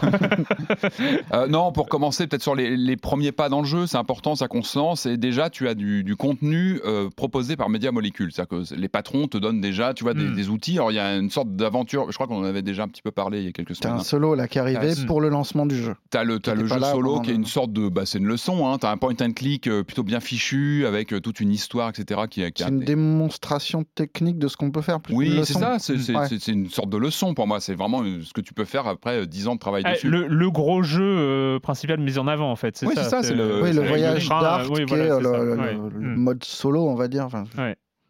Et puis du coup, après, tu as accès à toute une, euh, un peu dans le système, ce qu'on trouve sur les, sur les, sur les Mario Maker, hein, où tu vas accéder après à des, des vitrines comme ça de, de contenu, de niveaux créés par les joueurs. En fait, vraiment, on est sur du, du, du, contenu généré par la communauté. Et euh, bah, moi, je me suis pas lancé dans la création. J'ai pas le temps, j'ai pas forcément le savoir-faire pour ça. Je sais que j'ai, voilà, que je vais, je vais me planter là-dessus. Moi, j'ai vraiment écrémé les, les, les, les, conceptions Mm, des joueurs, mm. quoi. et c'est fascinant. C'est assez fascinant. Marius? Eh ben, ouais. Eh bah ouais. Moi, moi, j'aime pas. Non, je- le, le- le mode, euh, enfin l'aventure créée par Media Molecule pour euh, pour présenter son jeu et qui sert de, de point d'introduction. Avec le musicien, tout ça. Voilà, Ouais. je trouve qu'elle a un intérêt très limité parce Ouais, que bah, tout est un peu démo, pété. euh, On est sur de la, de la plateforme pas géniale, on est sur du jeu narratif pas génial. Du point and click, on a vraiment des séquences Ouais, de point ouais. and click avec euh, ton curseur. C'est vrai que le jeu, le fil rouge, c'est ce curseur, là, je sais plus comment il s'appelle. Le follet. Le, Le follet follet. qu'on a toujours à l'écran et on le pointe avec notre DualShock 4. DualShock 4 dont on se rappelle parfois l'utilisation. Hein. C'est-à-dire que là, on a vraiment l'utilisation d'un marqueur, enfin d'un d'un pointeur à l'écran avec selon les déplacements Alors de ça, la manette. non, alors ça c'est très bien, je trouve, par rapport à l'early access. Ouais. C'est qu'ils ont proposé. Avant, on n'avait qu'un seul mode euh, d'utilisation de la manette. Et là, on peut, ouais. voilà, et là, on peut désactiver le mouvement, on peut choisir un peu quel, quel type de contrôle on a. Ouais. Moi, le mouvement, ça me rendait dingue. Vraiment, j'y Ouais, arrivais pas, je n'arrivais pas à tu bouges le euh, un peu dans ton canapé. tu Et là, en perds le truc. relançant le truc, euh, ils ont désac- Ils ont donné la possibilité de désactiver ça et je trouve que c'est beaucoup plus facile. Oui, Mhm. parce que maintenant on peut utiliser les sticks. hein. Voilà. Voilà. De toute façon, mine de C'est un rien, peu c'est plus pratique. précis. Oui, c'est un peu plus précis. Euh, oui, il y, a- il y a cet espace de. Alors, moi, je suis très. Enfin, c'est pour ça que je dis que c'est compliqué parce qu'on va pas. euh, C'est comme si on, on critiquait dans Silence on joue euh, le dernier moteur Unity, si tu veux. Euh, oh là là, il y, euh, y a Unreal 12 qui vient de sortir. On est allé voir ce que ça permet de faire. Non, parce que c'est quand même. Non, c'est pas. Il y a, même si le, le- moi j'ai essayé un petit peu l'outil de création. Alors les tutos me rendent dingue, je tiens Ouais. pas. Il faut vraiment, enfin, si on a envie de se lancer là-dedans, il faut du temps Ouais. et puis de l'envie en fait. Ouais, il faut avoir Après, j'ai pas l'impression fibre. soit compliqué. Euh, a- je- On peut faire des choses assez vite en bidouillant, en faisant à partir de modèles euh, qui sont mis à disposition Mm. Via des bibliothèques qui sont soit de médias molécules, soit de la communauté. Ça, c'est très chouette. Ouais. Après, on se heurte à un mur dès qu'il s'agit de, de rentrer dans les trucs un peu plus compliqués, Ah, comme insérer où- du, du mouvement, du Bah, du gameplay, code et du des, son. des des- interactions. euh, Mais, des globalement, ça reste accessible. Ouais. C'est ça une qui vraie est- qui est porte impressionnant. ouverte. Bien sûr. c'est une vraie porte ouverte pour même entre potes, de- des jeunes passionnés qui ont envie de goûter un peu à ça. Euh, on peut partager des astuces, des choses comme ça. Et ça peut vraiment, je pense, comme Mario Maker à, à sa façon, ça peut faire naître des vocations. Ce, ce genre de-. D'application, ça peut vraiment faire un déclic, donner Mais- envie d'expérimenter. Mais c'est Euh, alors, euh, je, je Pour moi, suis- le meilleur baromètre, c'est les créations. je suis entièrement d'accord. La vitrine. J'ai juste, j'ai juste, mais c'est et c'est même pas une critique. C'est juste de dire qu'il y a un niveau d'engagement qui est euh, qui était là euh, pour créer des niveaux de, sur Little Big Planet. C'est un niveau d'engagement, le niveau d'engagement nécessaire pour créer des niveaux façon Little Big Planet était assez comparable, pas forcément exactement le même, Mhm. à celui demandé pour Super Mario Maker. Mm. Euh, on, on est sur quelque chose qu'on maîtrise, c'est-à-dire créer des niveaux avec, euh, avec des mécaniques assez qu'on peut faire rigolotes, avec des points d'action, des points de passage, des choses comme ça. Mais Et puis on travaille sur de la 2D, là on est sur Ouais. la 3D. On pose Et Il y a là- un truc de profondeur. et là, il y a un et voilà, et y a euh, truc de niveau d'engagement là. Qui est, parce que on sait très bien, pour en avoir parlé ici, euh, combien de niveaux est-ce que vous avez créé sur Super Mario Maker? Pas beaucoup. hein. Non, bah Voilà. non, mais- non, mais j'ai pas, Euh, le temps, j'ai pas la fibre. Donc, Non, euh, mais- je, je- et sur Little Big Planet pas beaucoup, parce que ça demande déjà un niveau d'engagement qui, sûr. qui est pas négligeable. Là, Ouais, mais c'est ce que tu disais, c'est que c'est des jeux qui essaiment pas forcément autant Mm. qu'ils l'espèrent, par contre, qui ont une communauté qui est quand même ouais. De, de gens fondus. C'est fin- c'est assez marrant à voir. Ouais. Et des gens qui sont prêts à passer un nombre d'heures complètement dingue Mm. Et qui- ont une approche différente du jeu vidéo, mais pas tant que ça en fait. Ouais. Parce que tu regardes le temps que plein de monde passe sur FIFA, d'autres sur, enfin, sur les jeux de sport, Mm. c'est assez comparable, sauf que là, tu finis ton truc à toi. quoi. Là, nous, je pense qu'on n'est pas assez spécialisé. Je pense qu'il faudrait demander ça à des écoles de, de design, leur demander si ça peut devenir un outil, euh, même pédagogique, pour apprendre à, à bosser sur un projet. Alors, ça, ça, il faudrait Ouais, vraiment euh, consulter difficile des, après, des enfin, spécialistes. j'en sais rien, mais je pense que ça me paraît difficile après de, de se spécialiser dans. Non, mais ça peut être une première marche. Et il y a toujours ce choix quand même qui alors, parce qu'il y a deux choses. Il y a un point ultra fort euh, de Media Molecule, c'est que c'est totalement intégré.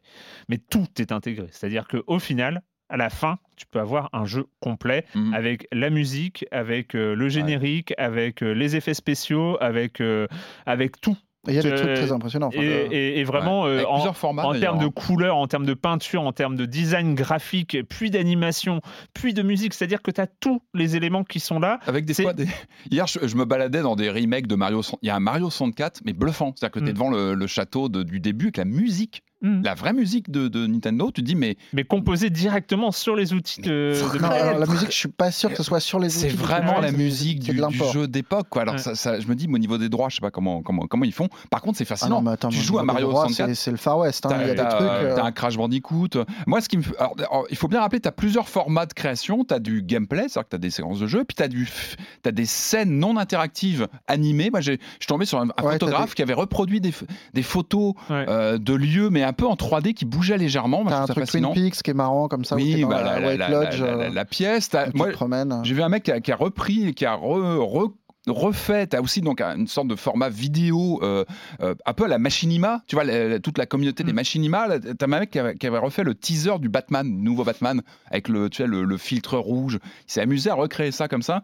Et puis t'as des, t'as des, t'as des gameplays. euh, moi, hier, j'ai- essayé un, un- un jeu d'objets cachés, tu sais, euh, les jeux d'objets cachés. Ouais. T'as- T'as une scène, tu dois aller chercher les trucs. C'est-à-dire que Tu as, des, des- tu as du, du gameplay qui naît comme ça, qui reproduit mm, des, mm. des grands canons euh, de gameplay, euh, du, du Mario 64, du, Des, de des. RPG, du, des c'est, c'est, euh, c'est, moi, je trouve ça- il y, a, il y a même un mec, alors je, je sais pas comment, il est parti sur, il a recréé le Silent Hills qui ne se fera jamais. C'est-à-dire qu'il a, il a inventé un. Il y a Pity aussi. et alors ça, alors ça, il y a un syndrome. Moi, c'est un syndrome. Euh, a- Ça- j'ai Ah oui, fait- j'ai j'ai- pas vu Pity. J'ai ouais, j'ai essayé ça. Alors, tu as un syndrome, moi, c'est en, en creusant un petit peu, parce que moi, je suis attaché justement aux univers horrifiques, et c'est vrai que ça s'y prête bien. Tu as beaucoup de, de démos, de couloirs, etc. Ouais. Et tu as beaucoup de. C'est terrible à dire, mais tu as beaucoup de, de pity sans le talent. C'est-à-dire que, euh, tu vois, j'ai passé que- quelques heures sur des jeux de couloirs comme ça où eh ben, bah, c'est pas bon, ou ça marche pas. Voilà, tu as ça aussi. Moi, c'est le problème que j'ai par rapport. Alors, j'ai pas envie de dire du mal parce que encore une fois, c'est un non. boulot de dingue. Mais bien sûr que c'est un boulot de dingue, C'est juste pour le plaisir et tout. Mais tu cumules un petit peu les, les, les jeux un peu cassés, un peu baroques. Et c'est à la fois, Ouais, à la sûr, fois bah, une partie faut, du euh, plaisir et du déplaisir du jeu. Après, tu as des classements, tu as des classements par euh, les jeux les, plus, les mieux oui, notés. les plus populaires, notes, recommandés etc. par Mediamoly. Ah, Moi, moi, je- suis tombé sur un- une sorte de clone euh, hyper simplifié de Super Monkey Ball, euh, qui était un- assez foufou. Enfin, tu vois, où tu contrôles une boule comme ça sur des niveaux euh, absolument dingues dans l'air, il faut pas tomber, avec des trucs qui tournent, avec des, des, des, des- des pentes et tout C'est un wipeout qui est assez bluffant, qui s'appelle Slide Out, qui est, qui Ouais. est- mais vraiment, c'est hallucinant de voir ça dans. Moi, je, je- Dans un c'est- outil pareil, et quoi. c'est vrai. Alors pour le coup, on, euh, je ça pouvait se lire comme une critique le, côté niveau d'engagement, mais pour le coup, on peut que constater qu'il y a des gens qui s'engagent. Il y a des gens. Il y a des gens qui, euh, sous différentes qui, formes, qui- je pense, qui- qui euh. peuvent, qui arrivent à créer des choses. euh, Ça m'a fait penser tu sais, aux maquettes étonnant. que tu vois parfois dans les making-of de films, les premières maquettes de script sur une Mhm. séquence, sur une scène, et ben, ce genre de moteur tu sais, avec des 3D très très simples. Moi, hier, je suis tombé sur une, je, crois que c'était une review de Push, Push Square, une review interactive, Mhm. où le mec euh, dictait sur sa review du jeu, mais t'étais dans le moteur. Enfin, ouais. tu sens qu'il y a, y un- il y a un champ du possible dingue. Moi, ce que je regrette, Super chelou. moi, ce que je regrette, oui, En, en- en création? Ouais, moi je suis Ah, tombé ouais, sur ouais. un Daredevil un peu malaisant. où euh, le personnage est, vraiment un pantin et est poursuivi par des poupées des sur une île bizarres. et, mais- et, et le son est c'est George Michael mais enregistré genre euh, en low def pour que ça hurle dans le jeu. Eh ouais, alors et moi, j'ai c'est eu ça. pétrifiant. Tu Moi, lances le truc et t'es terrorisé. Moi j'ai eu ça. Vraiment.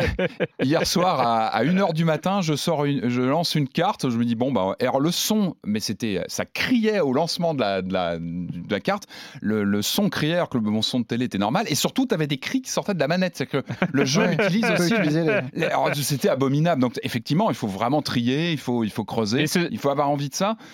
Mais ça t'as des trucs de reste qui sont-. Alors, En fait, tu peux presque deviner le profil des joueurs Ah bah ouais. au- à la gueule du jeu. Ouais. T'as Ouais. des trucs qui sont de la blague, qui sont vraiment ouais, des, des, Et complètement. t'as des trucs de, où tu sens que le mec est forcément graphiste ou Ouais. ouais, dessinateur ou illustrateur. un truc. Où tu euh, vois des, des, des trucs qui sont plus beaux, plus Mais- originaux que ce que tu vois tu dans as certains parfois, jeux. Quoi. sur certaines séquences, pas forcément interactives, tu as du, du photoréalisme sur des décors. Ouais, tu ouais, as pu ouais. atteindre. Le moteur est assez bien fichu, tu as des effets de- d'ombre, etc. Ça a l'air d'être assez pointu en termes de, Mm. tu de look. Pour un jeu comme ça, c'est et tu as vraiment du, parfois du photoréalisme. Moi, ce que je regrette, c'est de ne pas avoir un petit bouton vert. C'est-à-dire que c'est dommage, non mais c'est vrai, de te balader dans des univers comme ça en, en C'est- 3D. j'y ai- et de- Alors j'y ai pensé aussi. pourquoi pas un mode Ouais, VR, ouais. euh, des créations mais VR je pense serait- que ça, ça, ça devrait arriver parce que tu, tu mixes, non mais sérieusement tu mixes Ah, ça avec euh, Ah avec oui, le, le- comment il s'appelle là le, le, le truc de Google qui permet de, de dessiner dans les airs Ah là, oui, euh, le Paint. euh, le Paint, euh, euh, oui, bien sûr. bah, c'est des outils que Ça pourrait être un qui- outil Mm, mm. vraiment d'appréhension de l'espace 3D, la VR. Mais mettez un petit, une petite. Pour euh, travailler, en tout cas, Ouvrez-le, mais, mais pourquoi pas je pense Ou que c'est des pas- mondes, euh, toucher des objets en 3D en, en- Mais, en mais- et, et- et ceci dit, tu donnais, euh, tu, tu en as parlé quand j'ai sur sur euh, l'aspect création, l'aspect euh, éducation, euh, Ouais. en tout cas euh, apprendre à, à- à créer. Euh, moi, je sais que pour avoir un gamin qui s'éclate sur Super Mario Maker euh, et, et tout ça, il- je pense qu'il n'a pas un- encore un niveau parce que là, Il est ça- un peu jeune. Hein. et- mais, mais pour le coup, je sais que je vais lui mettre ça entre les mains un jour et que Ouais. euh, et qu'il pourra s'amuser euh, Surtout, clairement. tu peux à- l'échanger avec tes potes. Il a un Ouais. pote qui l'a. Tu vois, c'est ça aussi, c'est que Ouais. ça peut, ça peut amener. euh, si ça marche, j'ai du mal, très franchement, moi, à, à pronostiquer ce que va donner ce jeu. Je pense pas que ça va être un carton commercial. Je pense pas que ça va.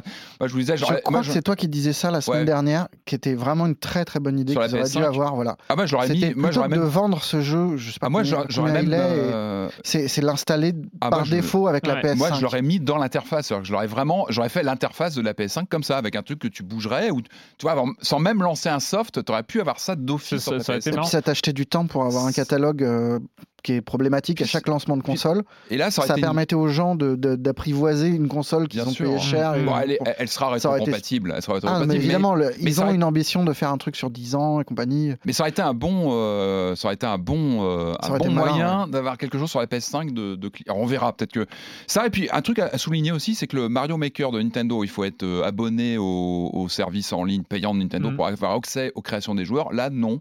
C'est-à-dire que même si Ah t'es ouais. pas PS Plus, t'as accès aux créations. C'est tout bête, mais c'est bon esprit, j'ai envie de dire. C'est-à-dire que Ouais. tu peux accéder. Ah bah, si euh, t'as pas les créations des joueurs, je pense que là, bah oui, c'est euh, creux, mais là, du coup, même sans être euh, en payant, euh, Allez, c'est le retour, euh, c'est le retour euh, bah, qui fait plaisir hein, quand même de, de Media Molecule. Moi, je, je trouve qu'il y a une ambition qui est euh, presque. enfin, je- non, mais le truc est tellement ambitieux que ça m'étonne presque qu'il soit arrivé jusqu'au bout, qu'il soit Ouais. sorti, parce qu'il est tellement ambitieux et tellement de niche finalement, énormément parce de que travail euh, dessus. ouais. et, et- et- et je trouve que c'est un vrai.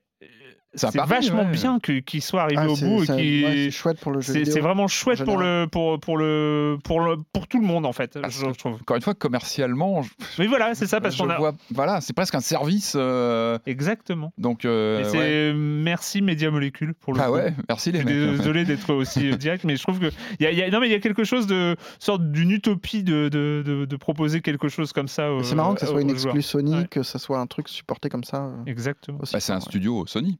Ouais, ouais, mais c'est. Donc, euh, enfin, tu vois, ouais. Le prochain jeu, C'est pas rien comme choix. Non, c'est Non, clair, c'est mais c'est plutôt voilà, c'est c'est plutôt intelligent. Donc on verra. Il faudra peut-être qu'on en reparle dans un an ou deux, voire j'espère qu'il y aura eu euh, des évolutions et qu'on y jouera avec le casque en plus. Le prochain jeu, alors le prochain jeu, il n'est pas facile. hein. Il Voilà. pas, enfin, si, en fait, hein, me du- si du coup il est facile. Euh, on pouvait s'attendre, on pouvait s'attendre à un, walking simulator euh, dans la lignée des Firewatch euh, et autres Gone Home. C'est exactement ce que c'est. C'est exactement ce que c'est.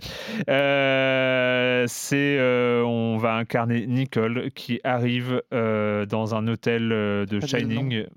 Hein? T'as même pas dit le nom du jeu, je crois. ah oui, bah parce qu'on va lancer la bande-annonce. En tout cas, ça s'appelle The Suicide of Rachel Foster. The bad weather crossing Montana is amassing all the characteristics of an atypical storm. The bad turn is proving worse than expected.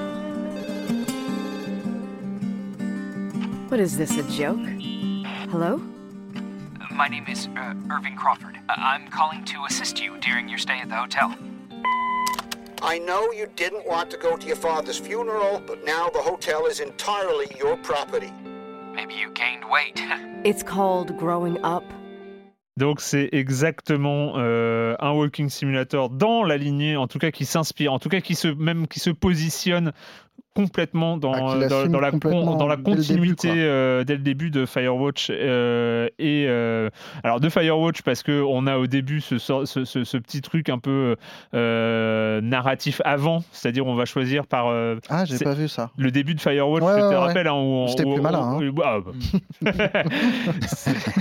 C'était beaucoup plus malin. ce qui va être c'est la lignée dans, la, dans la continuité c'est-à-dire que c'est moins The Suicide of Rachel Foster et c'est moins malin mais on commence comme ça avec un, un côté textuel euh, de lettres de sa mère qui euh, Nicole donc la, la- le personnage principal la- la- sa mère vient de mourir et lui laisse euh, un- une lettre euh, il Un va vieil falloir qu'elle hôtel familial. il va falloir qu'elle aille visiter un vieil hôtel familial qui appartenait à son père mort depuis Ouh. plus longtemps Dans lequel elle a grandi. Dans et lequel elle a grandi. refusé de rejoindre depuis des années. Ça, c'est du Voilà. jamais vu. Hein. Ça, Non, jamais eu genre de- complètement. Ouais. et donc on arrive dans l'hôtel de Shining Eh ben écoute, toi tu vois du Firewatch tout de suite. Moi je vois du Gone Home. C'est une Ouais. jeune fille qui rentre à la maison après des années sans être venue et un jeu qui mime l'horreur pour ne pas en être. Bah, Oui, Ouais. oui, c'est, oui, là, là ça, pour le ça coup, sent un peu le, oui, oui, le déjà vu. oui, c'est, c'est, c'est, c'est complètement, euh, c'est complètement déjà vu. Alors quand on arrive, voilà, on, on sait que on a une euh, voix off.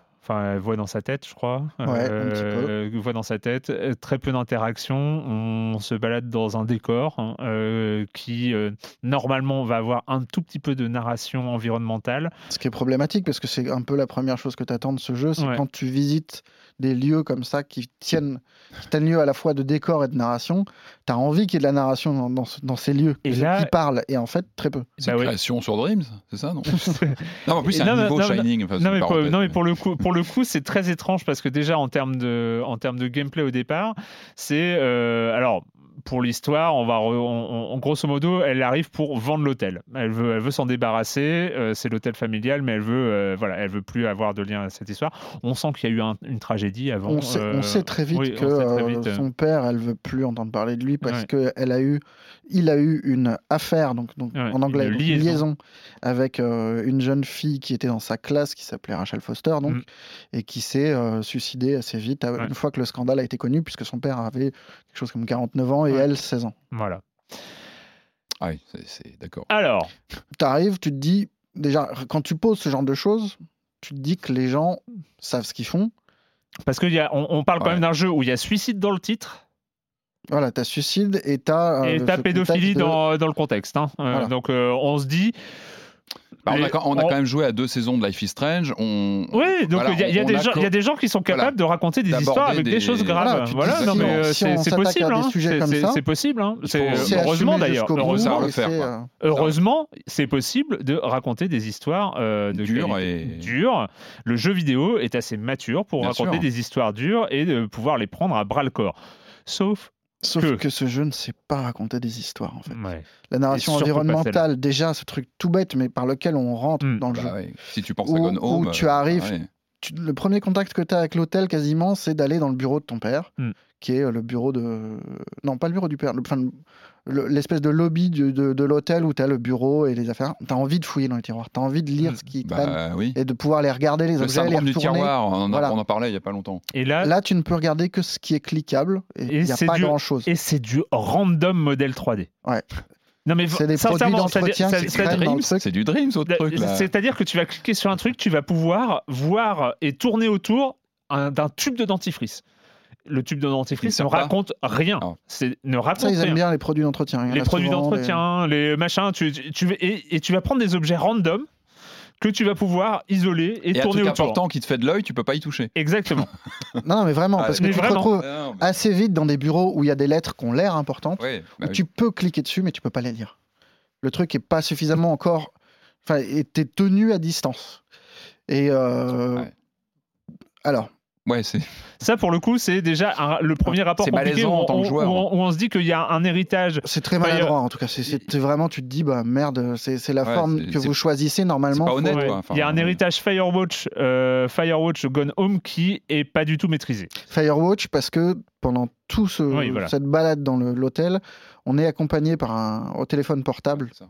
euh, par un, un mec de la FEMA. Donc c'est l'agence qui est censée gérer les catastrophes naturelles. Oui, parce puisque qu'il y a là, une tempête dehors. on est bloqué dans l'hôtel par une tempête. On se demande ce que le, le mec de la FEMA, donc une agence euh, d'État, hein, fout au téléphone toute la journée avec nous. Mais Ouais. vraiment, c'est Mm. déjà rien que ça. tu- Bon, ça colle pas. Bref. Bref. On se retrouve là-dedans. Le jeu, le jeu joue clairement euh, l'angoisse un peu maladroite, horrifique, mais bon, qui marche plutôt bien parce que visuellement, le jeu est plutôt beau. L'hôtel est bien modélisé. Il y a un travail de lumière qui est plutôt euh, efficace. Et on, et- et on sent le côté un peu faux jumpscare euh, de temps en temps, euh, enfin de, de, de trucs. euh, Ouais, non, je trouve qu'il joue pas. Ouais. C'est pas trop sale de ce côté-là. et. C'est pas trop facile. C'est plus vraiment un truc de, de, de, couloir trop Mm. noir où t'as pas forcément envie d'aller et que tu dois aller euh, descendre au, au deuxième sous-sol Mm. pour rallumer une chaudière et tu sais que t'as pas envie d'aller là. t'as pas envie d'aller là, quoi. Mais, mais bon, tu l'as vu en arrivant la chaudière, tu sais que tu vas devoir la relancer un moment. Ah ouais, les fameux, euh, ouais, les, les fameux classiques. Mais tout ça, à la limite, c'est pas grave. Voilà. Tout ça n'est pas tout ça, grave c'est pas grave. C'est pas par grave. rapport au reste. C'est que le jeu dure 4 heures. Mm. Je pense qu'on. Est-ce qu'on s'autorise à spoiler comme Oui. des cochons Oui. hein. Ouais. Oui, parce que, parce que le- le- le- l'idée l'idée de base sera, et là je vous spoil la fin, de ce- ne jouez pas au Suicide de Rachel Foster. ou jouez-y Aussi, pour, pour voir un contre-exemple ouais, voilà. de jeu narratif qui, qui, qui, qui s'attaque à un sujet plus gros que lui. Quoi. Et, et un, et un truc très très pro- problématique dans, au sens premier du terme. Pour être parfaitement honnête, j'ai lancé le jeu 5 minutes après que tu me montres euh, un lien sur Twitter où, euh, je ne sais plus comment ça s'appelle, Nathalie, voilà, Nathalie, qui est streameuse. qui est streameuse, euh, pointait tous les points problématiques de ce jeu-là. Mm. Alors moi, je me suis épargné, j'ai juste vu euh, le premier tweet qui était euh, scandaleux, euh, complètement Mm. con, euh, pédo, euh, machin. J'ai pas été plus loin, j'ai dit bon, quitte à le lancer, autant Ouais. pas se brûler complètement. Mais en lançant le jeu, je savais qu'il y avait un problème de fond. Mm. Ce qui peut échapper, en tout cas pour certains aspects du début du jeu, ce qui peut échapper aux, aux joueurs. Mm. Parce que par exemple, il y a un moment où on se retrouve dans une pièce où on a collecté plein d'indices qui pourraient laisser penser que la fille qui s'est suicidée n'est pas morte, qu'on nous cache quelque chose, Mhm. qu'il y a une espèce de complot. Et voilà, tout ça est arrivé par, par miracle. hein. On ne sait pas qui a réuni, enfin a priori c'est nous, mais pas le joueur, qui a réuni au mur tout un tas de petites notes qu'on n'a jamais vues jusqu'alors, donc on découvre. Et il y a un petit dossier qui est posé sur, une, sur, une, sur un tabouret qui comporte des lettres d'insultes contre le père. Et le premier gros truc hyper problématique, c'est en gros, c'est des lettres qui disent euh, sale pédo, machin, euh, qui t'a donné le droit de, de t'attaquer à une petite fille comme ça. euh. Et l'interface du jeu fait que il y a un petit commentaire au-dessus de chaque objet qui décrit l'objet. Hmm. Ça va être euh, newspaper clips pour euh, des, des extraits de journaux, des choses comme ça. Et là, ce dossier-là, il y a marqué Slender. Et Slender, en français, ça veut dire calomnie, diffamation. Déjà, on se retrouve avec une histoire qui parle d'un homme de 49 ans qui se tape une fille de 16 ans, Son élève, son élève son élève, qui a des problèmes, euh, qui a des problèmes psy. mais ça, on ne sait pas encore. Et c'est Oui, étiqueté, comme euh, Et c'est diffamation. étiqueté comme Par le jeu. diffamation, Voilà. Par la voix du jeu. C'est-à-dire que jeu. euh, euh, un adulte ayant autorité sur une mineure et qui sort avec elle, le fait de le traiter de pédophile est une diffamation. Et surtout, c'est le jeu là qui prend la parole. Oui, Ah, c'est le jeu, c'est l'interface. jeu, c'est pas le personnage, C'est le jeu et ou le personnage parce que c'est vu à travers les- Ouais. le, le- le personnage. Mais, c'est enfin, bon, mais bon. c'est problématique dans tous les cas. bien sûr, évidemment. Surtout que la fille, a priori, est extrêmement remontée contre son père. Enfin, le personnage qu'on incarne est très remonté Mm. contre son père et a priori est pas dans un mood. Oui, elle n'est euh, pas dans le mood. elle de- est pas de dans le mood de protéger, oh, mon pauvre de- petit papa qui a souffert machin. Donc quand on se retrouve par rapport à ça, c'est vraiment gênant. Et tout le jeu derrière va Mm. occulter le point de vue de Rachel Foster, la suicidée. Jamais on va nous dire ce qu'elle pensait elle de, de cette Ah, mais il liaison- est bien dans son de ce qu'on nous jeu. présentait comme une liaison, Ouais. ce qui est quand même un peu problématique. Et toute la résolution de- du jeu, qui est un peu concon, mais à la limite, ça, il a le droit d'être concon, le jeu, sur, sur, sur son intrigue un petit peu policière, on va dire. Mm.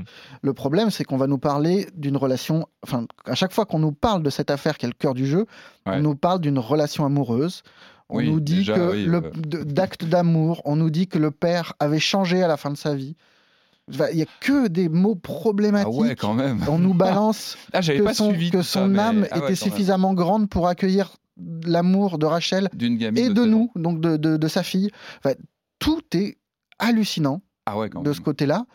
Et le jeu n'arrive pas à prendre la moindre distance un petit peu critique, à, à réfléchir sur ce qu'il manie, et c'est terrifiant. Et le retournement final, c'est mais vraiment, c'est odieux. Enfin, c'est que Tu nous inquiètes là-bas. Tu m'as- je l'ai pas fait. Je découvre avec vous là. non, non, mais c'est c'est odieux dans la mesure où on peut pas faire un jeu comme ça, gérer des problématiques comme ça et, et, et traiter tout de façon aussi cavalière. Quoi. Et surtout que le problème. Et là, du- le retournement final, c'est qu'on apprend que la fille, elle s'est pas suicidée. La pauvre fille euh, qui était euh, probablement amoureuse, Ouais. puisqu'on nous explique Alors, que c'est de l'amour depuis le Et début. fille dont on ne sait rien, dont on n'apprendra Ah, rien on ne parce qu'on ne connaît rien. à aucun moment Elle son point de vue dans qualifiée de- l'histoire. De, fille de 16 ans. euh, C'est Rachel c'est juste- Foster, c'est la suicidée, On c'est sait euh, juste la, qu'elle la, a la titre. et tout ça. Elle est Ah dans oui, le oui. titre. Et mais et à la a- fin, on apprendra qu'elle a un problème de, de bégaiement, Ouais, qu'elle n'était pas très stable. voilà. Donc en fait, pas- en, en plus, elle était. C'est de sa faute en fait, c'est ça? Ah. Limite Non mais c'est ah oui c'est complètement. Et à la fin, on nous apprend qu'elle ne s'est pas suicidée de, de honte ou de, de remords, que, mais c'est que c'est la femme du mari qui est devenue complètement hystérique et qui l'a tuée.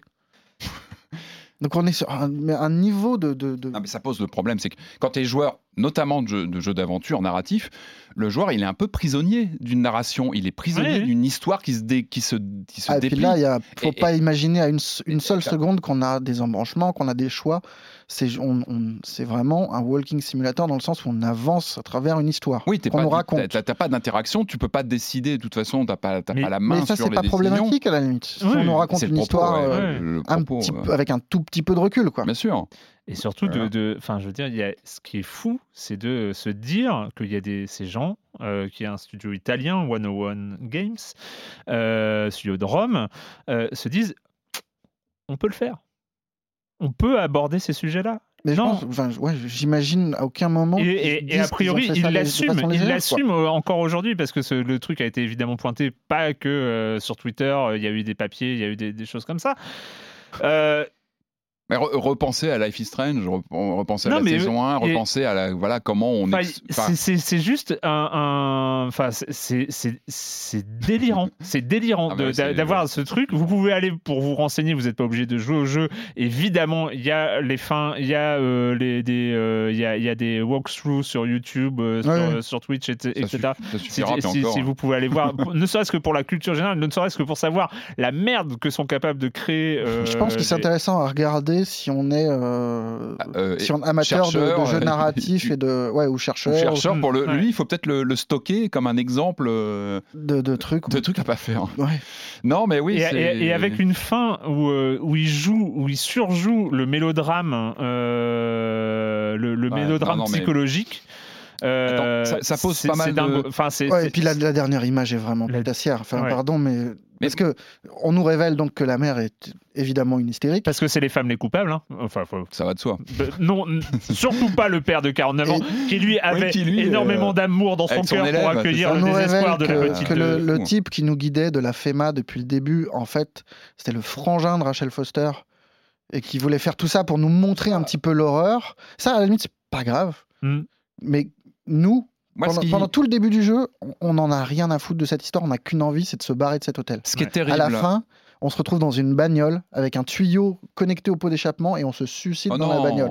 Et je veux dire, il y a un moment où Non mais là c'est terrible parce que ça devient parce que- de Non l'indécence. Enfin, ça, non mais ça pose la vraie question. Euh, Moi ce qui me met mal à l'aise c'est le, le statut même du jeu vidéo. C'est-à-dire que tu auras un film d'une heure et demie, c'est une chose. Tu peux être embarqué dans un film où tu te sens mal à l'aise. Tu, tu- Le jeu vidéo, par définition, en tant que joueur, il te met dans une position bien particulière où tu es intégré à l'univers. Tu es vraiment, tu vois, tu es, actif dans un univers. Et là tu es pris en otage. Tu es pris en otage. mais là, là, t'es pris en c'est- otage d'une Et, ça- narration. et ce genre de jeu qui permet part. de réfléchir à ces questions-là, Mm.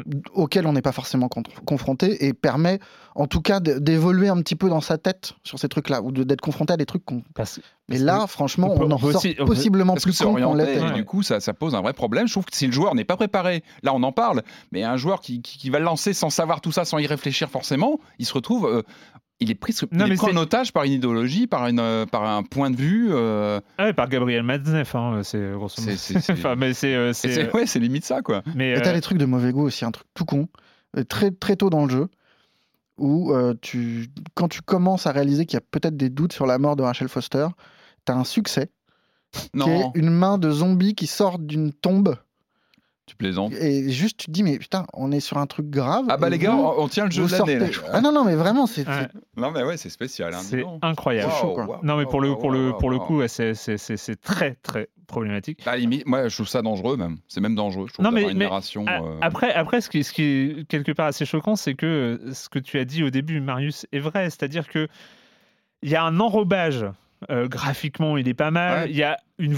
On, voit l'ambiance, le côté hôtel Il y a une abandonné. séduction, il y a une euh, forme de séduction Voilà, il y a, Ah, voilà, il y a donc. un environnement où tu vas être dans la lignée effectivement de Gone Home et tout. Donc tu vas être dans un état d'esprit. Tiens, je joue à un jeu indépendant qui va chercher des trucs intéressants et tout ça.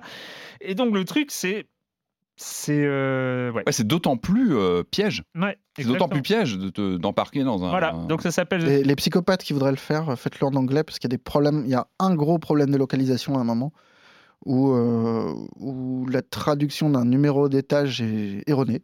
Et du coup, ça te bloque pendant 20 minutes ou 30 minutes. euh, C'est peut-être juste parce eh, que le first floor, c'est c'est C'est- c'est c'est- ce commentaire là que tu disais qui, qui était pivot dans le jeu, qui était très orienté, donc sur la lettre, euh, c'est pas un problème de traduction?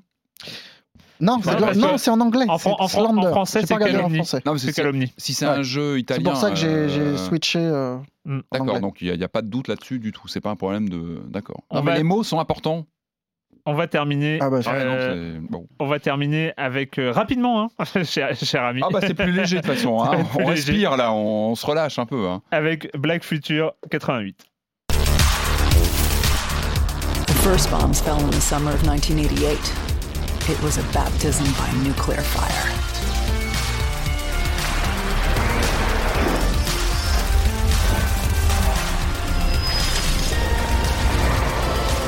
These are the times after. There are no more months or even weeks. Everything, everything is measured in the minutes left to live. On est sur un button switch. Euh, il est sur euh, Parce que je Switch crois et PC. Ouais, P- PC, ça date, euh, le, Ouais. la sortie est, est bien avant. Je crois, je suis pas sûr, mais bon, moi j'ai découvert sur Switch. Alors déjà, moi j'adore cette mu- la musique du jeu. Hmm. Allez, je vais, je vais être franc, c'est l'emballage. hein. Alors le titre déjà, Black Future 88, euh, années 88 post-apo, ambiance néon, punk, de la new wave dans tous les sens. La BO est folle. Enfin vraiment, j'adore la BO de ce jeu. Vraiment, il y a une ambiance folle. Donc alors, en gros, moi ce sont des référents des années 90. Moi ça m'a fait penser à des, à des titres comme Midnight Resistance ou vous voyez les, les, les, les run and gun euh, en comment dire en, en vue euh, latérale où on, on se déplace comme ça puis on shoot donc là avec les deux sticks parce que maintenant on a deux sticks sur les, machines actuelles donc ça c'est fun. Alors l'idée de ce, ce jeu pour faire simple je, je vais essayer d'aller très vite parce que je suis un peu pressé par le temps c'est de marier donc ces, ces formules de run and gun euh, vintage euh, qu'on connaît depuis, depuis toujours avec le- les systèmes de rogue de roguelike qui sont plus actuels aujourd'hui. Donc avec des personnages qu'on va faire évoluer au cours de la partie L'idée, c'est qu'on est dans une tour, une tour de, plusieurs étages, euh, et que euh, le petit twist du jeu, c'est qu'on a, on a 20 minutes uniquement de jeu. hein. C'est-à-dire qu'on a un temps réduit. Le, le- le type a crevé, un peu comme dans les New York 97. Le mec, il a une durée de vie limitée, donc faut. Là, on a de l'argent dans le jeu, mais on a aussi le temps. Le temps devient une monnaie pour équiper son personnage, acheter des améliorations, etc. On, se, on se bat contre la, montre en fait, et c'est vraiment quelque chose qui fait que les le, jeu, le est rythmé, c'est-à-dire qu'on n'arrête pas. T'enchaînes les parties. Pour moi, c'est une sorte de borne d'arcade, c'est-à-dire que déjà tu le lances sur ta, ta télé, t'as ce côté flashy qui pète, la musique, les, les couleurs, donc t'as vraiment ce, ce rapport que tu pouvais avoir qu'un jeu d'arcade dans les années 90. Je trouve que vraiment il y a, il y a un truc euh, là-dessus. Puis la, la rythmique du jeu fait que tu relances les parties très vite parce qu'on est vraiment sur le syndrome du rogue avec un temps limité. Euh, que, que dire de plus? Donc on est sur de la- de la- de la- des univers, des salles géné- générées aléatoirement, bon, ce qui fait aussi que tu peux relancer des parties euh, comme ça. On a le, le système de dash, très très très classique aussi. Tout ça est très classique. Le jeu n'invente pas grand-chose en soi. Il reprend des formules, il tape Mais un peu des qu'il est bien formules. fait? Moi, j'adore. J'adore le style, j'adore l'ambiance. Alors, il faut aimer. C'est vrai que il peut être confusionnant au niveau visuel, c'est-à-dire qu'il est très riche, très très détaillé. C'est-à-dire qu'on a vraiment une ambiance bah, très Blade Runner. euh, Il invente pas grand-chose là-dessus. hein. Du coup, c'est très, ça foisonne de détails, de pixels, et, et au point où tu peux vraiment te, te perdre des fois entre le premier plan, l'action et le fond, et même parfois des, des éléments de décor qui arrivent devant ton J'ai j'ai personnage. juste une question rapide, mais est-ce que les niveaux euh, créés donc euh, Aléatoirement, ouais. enfin aléatoire- procéduralement, Ouais, procédural euh, avec. sont intéressants aussi parce que moi je me suis toujours méfié des plateformes créées à la volée parce qu'il y a quand même un- vrai travail. euh, intéressant, c'est un bien grand mot. le parce que- métier, le métier de level designer est quand même un vrai métier. Donc, euh, Franchement, non, bah, parce que le but de, de ces niveaux-là, c'est de faire du, du loot, en fait. hein. Ouais. C'est que tu, tu- tu butes de l'ennemi pour récupérer de, de la monnaie, des armes et te préparer à aller buter le, le boss suivant. Donc non, l'architecture n'est pas mémorable. C'est là où justement le, le- le cachet visuel sonore du jeu fait que tu tiens. Tu D'accord. as vraiment une sorte de dynamique. Le jeu, il a une pêche vraiment qui te, qui te, qui te lâche pas. Euh, en dehors vraiment de ce problème de, de visibilité qui peut être un problème, même au point où, tu sais, les, les- le- ce qu'on appelle l'UI, en fait, les, les scoring, les armes, tu n'as que deux armes sur toi, mais tu peux même les, les grossir ou les, les baisser dans ton, dans ton menu. C'est-à-dire que tu sens qu'il y a un vrai problème avec ça. Des fois, ça te cache l'action. C'est dommage parce que justement, le jeu, il y a un foisonnement visuel euh, qui, est, qui, est, qui est intéressant. Euh, que dire de plus Ça, ça Euh, passe ce foisonnement sur, euh, sur Switch? en portable? Ça passe bien. Alors moi, je, moi, je le, je le- j'en profite plus sur mon, sur la- en en- avec le, mon, tu vois, mon stick, euh, le, le- le contrôleur pro. Je trouve que c'est beaucoup plus. euh, Le dual stick, c'est pas évident, tu vois, avec les deux, les deux sticks sur la, la portable, c'est pas toujours. La visibilité est la même, grosso modo, mais je trouve que le jeu, il prend vraiment son ampleur. Tu vois, ce style euh, euh, ouais. néon, c'est- c'est bien quand tu t'envoies ça dans le, sur les- sur l'écran géant. Donc, il y a de la pêche, je trouve que l'ambiance est là, et surtout, tu as, des trucs, tu as, cette, bah, cette musique que je trouve vraiment. Il faut que je vois d'ailleurs, c'est un CD de sortie parce que je, je- je trouve ça génial. Et puis, tu as une voix digitalisée. Moi, ça Alors, J'ai je, rejoué je hier crois soir. qu'il y, a- il y a la- il y a la BO sur Steam, hein, si tu veux. Ouais, j'avais vu ça. Donc je vais, mais j'aime bien du physique ou du vinyle. Je crois que je, je- bon, je sais, c'est- comme ça. Et et t'as une voix digite. Alors je me disais en jouant, je, ah, je connais cette voix digite. Et en fait, ça m'a vraiment fait penser à la voix digite de Gauntlet. Je sais pas si vous vous rappelez de la bande d'arcade Gauntlet, où t'avais un narrateur qui ça, qui, qui commentait un peu les, les actions. Alors Je elle est moins bien présente. de la borne d'arcade Gauntlet pour le, le pognon manettes. que j'ai mis dedans, mais euh, je- manettes, je- Ah bah un aval pièce, hein, tu n'arrêtais pas. Euh, Et là, alors, la voix est moins présente que dans Gauntlet où le mec te racontait toute l'action quasiment pendant toute la partie, mais il y a quand même une voix, il y a vraiment une ambiance. Ce jeu, il a une, une pêche. Alors il faut adhérer à la, théma- euh, tu vois, à la mécanique des 20 minutes, c'est-à-dire que tu enchaînes les parties, tu perds souvent. Bah ça c'est le, c'est le côté roguelike. Mais, mais vraiment, il a, je trouve qu'il a un truc. Alors c'est aussi très personnel, c'est l'ambiance, c'est la musique. Je trouve qu'il arrive vraiment, il arrive vraiment à capter cette, euh, cette- tu vois, ce côté cyberpunk euh, des années 80 et l'ambiance. Donc ça me touche particulièrement. Euh, en dehors de ces problèmes de, de sortie, enfin de, de- qui peuvent euh, un peu parasiter le, le gameplay, que dire de plus Sinon, Eh ben, que- c'est très bien. Il y a une sortie, il y a une sortie physique euh, sur Switch, sur cartouche. C'est Bah, Just for Games, c'est un éditeur, il fait le boulot, euh, Ouais. Just for Games. Ils sortent des versions boîte physique, et ça, moi, moi je, je trouve toujours ça admirable. Bon, il y a Merci. quelques plantages, moi j'ai vu des petits plantages sur ma version, mais bon. c'est- pas grave. Et oui, la, la- la tour euh, évolue aussi. On est euh, face à une tour intelligente qui, elle aussi, euh, évolue au fil de la partie et qui, euh, qui, euh, qui enclenche des actions comme nous et se dote de, de pouvoirs euh, qui évoluent au fil de la partie. Voilà. J'essaie de faire très court, c'est pas facile. Jouez-y si vous les aimez les années 80. Enfin, moi, je- vraiment, je le truc. Voilà, faut, faut aller vite. hein, donc, euh, si vous aimez Tran- Stranger Things, euh, jouez. à- Non mais ça Ouais. m'a rappelé la- tu sais, l'ambiance de Blood Dragon, le Far Cry Blood, Bah Blood oui, j'ai- Dragon. Pas du tout le même genre de jeu, mais une ambiance comme ça. Quand- alors, quand t'as dit néon, Comme à la j'ai- maison, quoi. Alors Ouais. certains disent que ce sont de fausses années 80, euh, tu sais, retapées par aujourd'hui avec la nostalgie. Évidemment que c'est ça, on le sait, euh, parce que, bah évidemment. Mais je pense que le mois de l'époque aurait vu ce jeu tourner, euh, aurait dit, bah je, je valide. Donc je, je Black valide. Future 88 sur PC et Ouais, Switch. C'est fini. Euh, pour cette semaine avec les jeux vidéo et la question rituelle à laquelle vous n'allez pas échapper et quand vous ne jouez pas, vous faites quoi Marius? Ben moi, je regarde plein de séries en ce moment, mais je réalise que j'ai dit pas mal de mal de, des jeux là aujourd'hui, et que c'est pas la peine d'en rajouter sur cette horrible saison 3 de Westworld dont j'ai le droit de parler maintenant. Ah oui. Et à la place, je vais conseiller une très belle BD de Mathilde Van Geluve, C'est son deuxième livre seulement. Ça s'appelle Funky Town.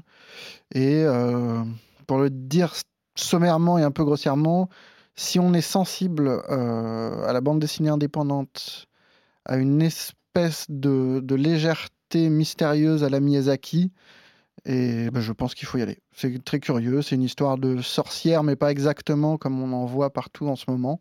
C'est un petit peu opaque dans le récit, mais c'est splendide. Moi, chaque page, j'ai envie de l'agrandir, de, de, la scanner, de l'agrandir et de, de, tapisser mes murs de chambre d'adolescent. C'est avec... un parti pris qui peut être clivant chez toi, ça. Mais non, non, bon. c'est vraiment un livre que j'ai beaucoup, beaucoup aimé de façon presque irrationnelle, mais euh, c'est très beau. J'ai hâte de On voir. rappelle ce le que- titre? Ça s'appelle Funky Town. C'est le premier d'un- d'une série en trois, mais qui n'est pas prête de voir le jour encore. D'accord. Et je conseille, voilà. Mathilde Van c'est chez Atrabile. Patrick. Alors moi je suis allé voir la dernière version de l'homme invisible. Moi je, je suis Ah. l'homme invisible hein, parce que euh, on se rappelle euh, comment? Il paraît que c'est très bien. Eh ben écoute, très bonne surprise. Et c'est casse-gueule l'homme invisible. hein. On sait que l'homme invi- on connaît le, le classique des années 30 euh, avec Claude Rains et son rire. C'est ça, c'est la folie aussi. C'est surtout ça pour moi, l'homme invisible, la thématique de l'homme invisible, c'est la folie. On a vu une série dans les années 70 euh, super kitsch. C'est un peu casse-gueule et là je trouve alors le réalisateur c'est Lee Wanell, Wan- Wannell qui avait qui avait signé un upgrade qui avait eu bonne presse. Ah, c'est le mec d'Upgrade Et ouais, ouais. Et bien, euh, il avait écrit, il était euh, writer sur. euh, Ça, je le conseille dans le genre petit film euh, SF cyberpunk. Et bah là, méconnu, justement, et c'était bah, tu vois, sur L'homme invisible, je trouve qu'il y a un vrai. Alors, je vais pas trop spoiler, mais moi, j'ai beaucoup aimé. En fait, il, un Il y a un en- homme invisible il y a un homme invisible. Bon, ça va alors. Non, mais en fait, justement. Mais J'ai euh, l'impression que c'est surtout la femme qui est visible. Là, bah évidemment, en fait, tu sens que le, le- le- le film est vraiment imprégné de son époque. Et moi, j'ai bien, vraiment, sans spoiler ou bouchez-vous les oreilles, moi, si, moi j'ai vraiment aimé le, le retournement du film, c'est qu'il commence vraiment. Hop, hop, hop, hop, hop, hop, hop. Mais si, on a le droit de parler, Ah. ça va. Bah, J'en dis pas trop, mais il commence vraiment. dans- on est vraiment sur, une, sur, une, quoi. sur, un, sur un thème très fantastique.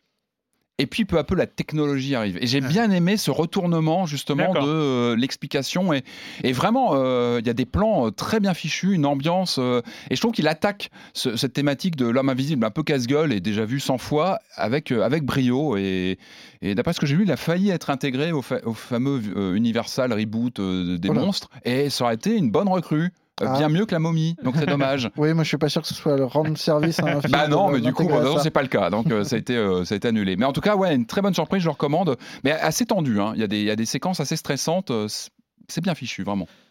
Euh, moi, j'ai quand même en parlé parce que je, du coup, j'avais, je crois qu'il y a quelques émissions, j'avais parlé de 100 Bullets que je- j'avais recommencé et tout ça. Euh, juste pour dire que j'ai fini enfin, euh, parce que ça a mis du temps, hein, ça, ça a mis du temps. Euh, maintenant, j'ai recommencé Donjon. Ouais, tu vois, je- Donc il y en a un dans les années 80, l'autre dans les années 90. c'est ça. Eh ben, un podcast de 2000. vieux, quand même. On n'est pas sorti. Et non, mais c'est c'est juste pour dire que cette série exceptionnelle qui avait très bien commencé de 100 Bullets se finit euh, de manière nulle. Voilà. Euh, non, non, C'est franchement. pas le- grave, ça les BD. Non, mais c'est pas. Ouais, en, en même temps, elle se finit. Hein. Il, y avait, euh, il, y avait, il y avait 100 numéros, 100 singles qui étaient sortis. euh, mais euh, ouais, les- les- l'arc final est. C'est est- pas celui que tu avais sous blister, que t'avais pas. Si, si, c'est ça. que tu, tu- tu savais, tu pressentais un truc. c'est tellement laborieux la fin. C'est euh, et alors euh, sur euh, bref, on va pas parler. Les- le, le côté male gaze, là, tu le vois, mais tout le temps, c'est euh, c'est assez foufou quand même. euh. C'est de quelle époque? C'est 2000, euh, ouais, le début début, des 2000, années 2000, ouais, ouais. début des années 2000. euh, c'est- c'est c'est- c'est impressionnant quand même. Ah, le Malgaze dans le comics, ça... Ouais, mais ça a changé, hein, mais il y a quand même. Mais alors c'est bizarre parce que c'est hein. c'est quelque chose euh, au début de la série il est déjà mais tu le vois pas trop et à la fin de la série c'est oh On se lâche, quoi, on y va, ah ouais, franchement. D'accord. Bref À, euh, euh, à manipuler avec précaution, du coup. Cette série. à la réelle, c'était encore et toujours Irénée Matuzewski. Euh, bah, ah oui, j'oublie toujours de dire parce que dans, dans les podcasts, il faut le dire, machin, mais on est, on, on exi- on est aussi là sur les réseaux sociaux, à Science on joue sur Twitter, vous pouvez, on sur peut YouTube. discuter. Sur YouTube, bien Sur sûr. YouTube, on, on revient sur YouTube. On a, il y, a- il y a aussi une page Facebook. Euh, Allez, Arwad, allez. il vous pouvez faut- discuter avec nous sur les forums officiels de Science on Joue. Euh, L'adresse est relou à dire, donc vous pouvez chercher dans Google, ça marche. Et, euh, et puis bah voilà, nous on se retrouve la semaine prochaine sur libération.fr et sur les internets. Ciao.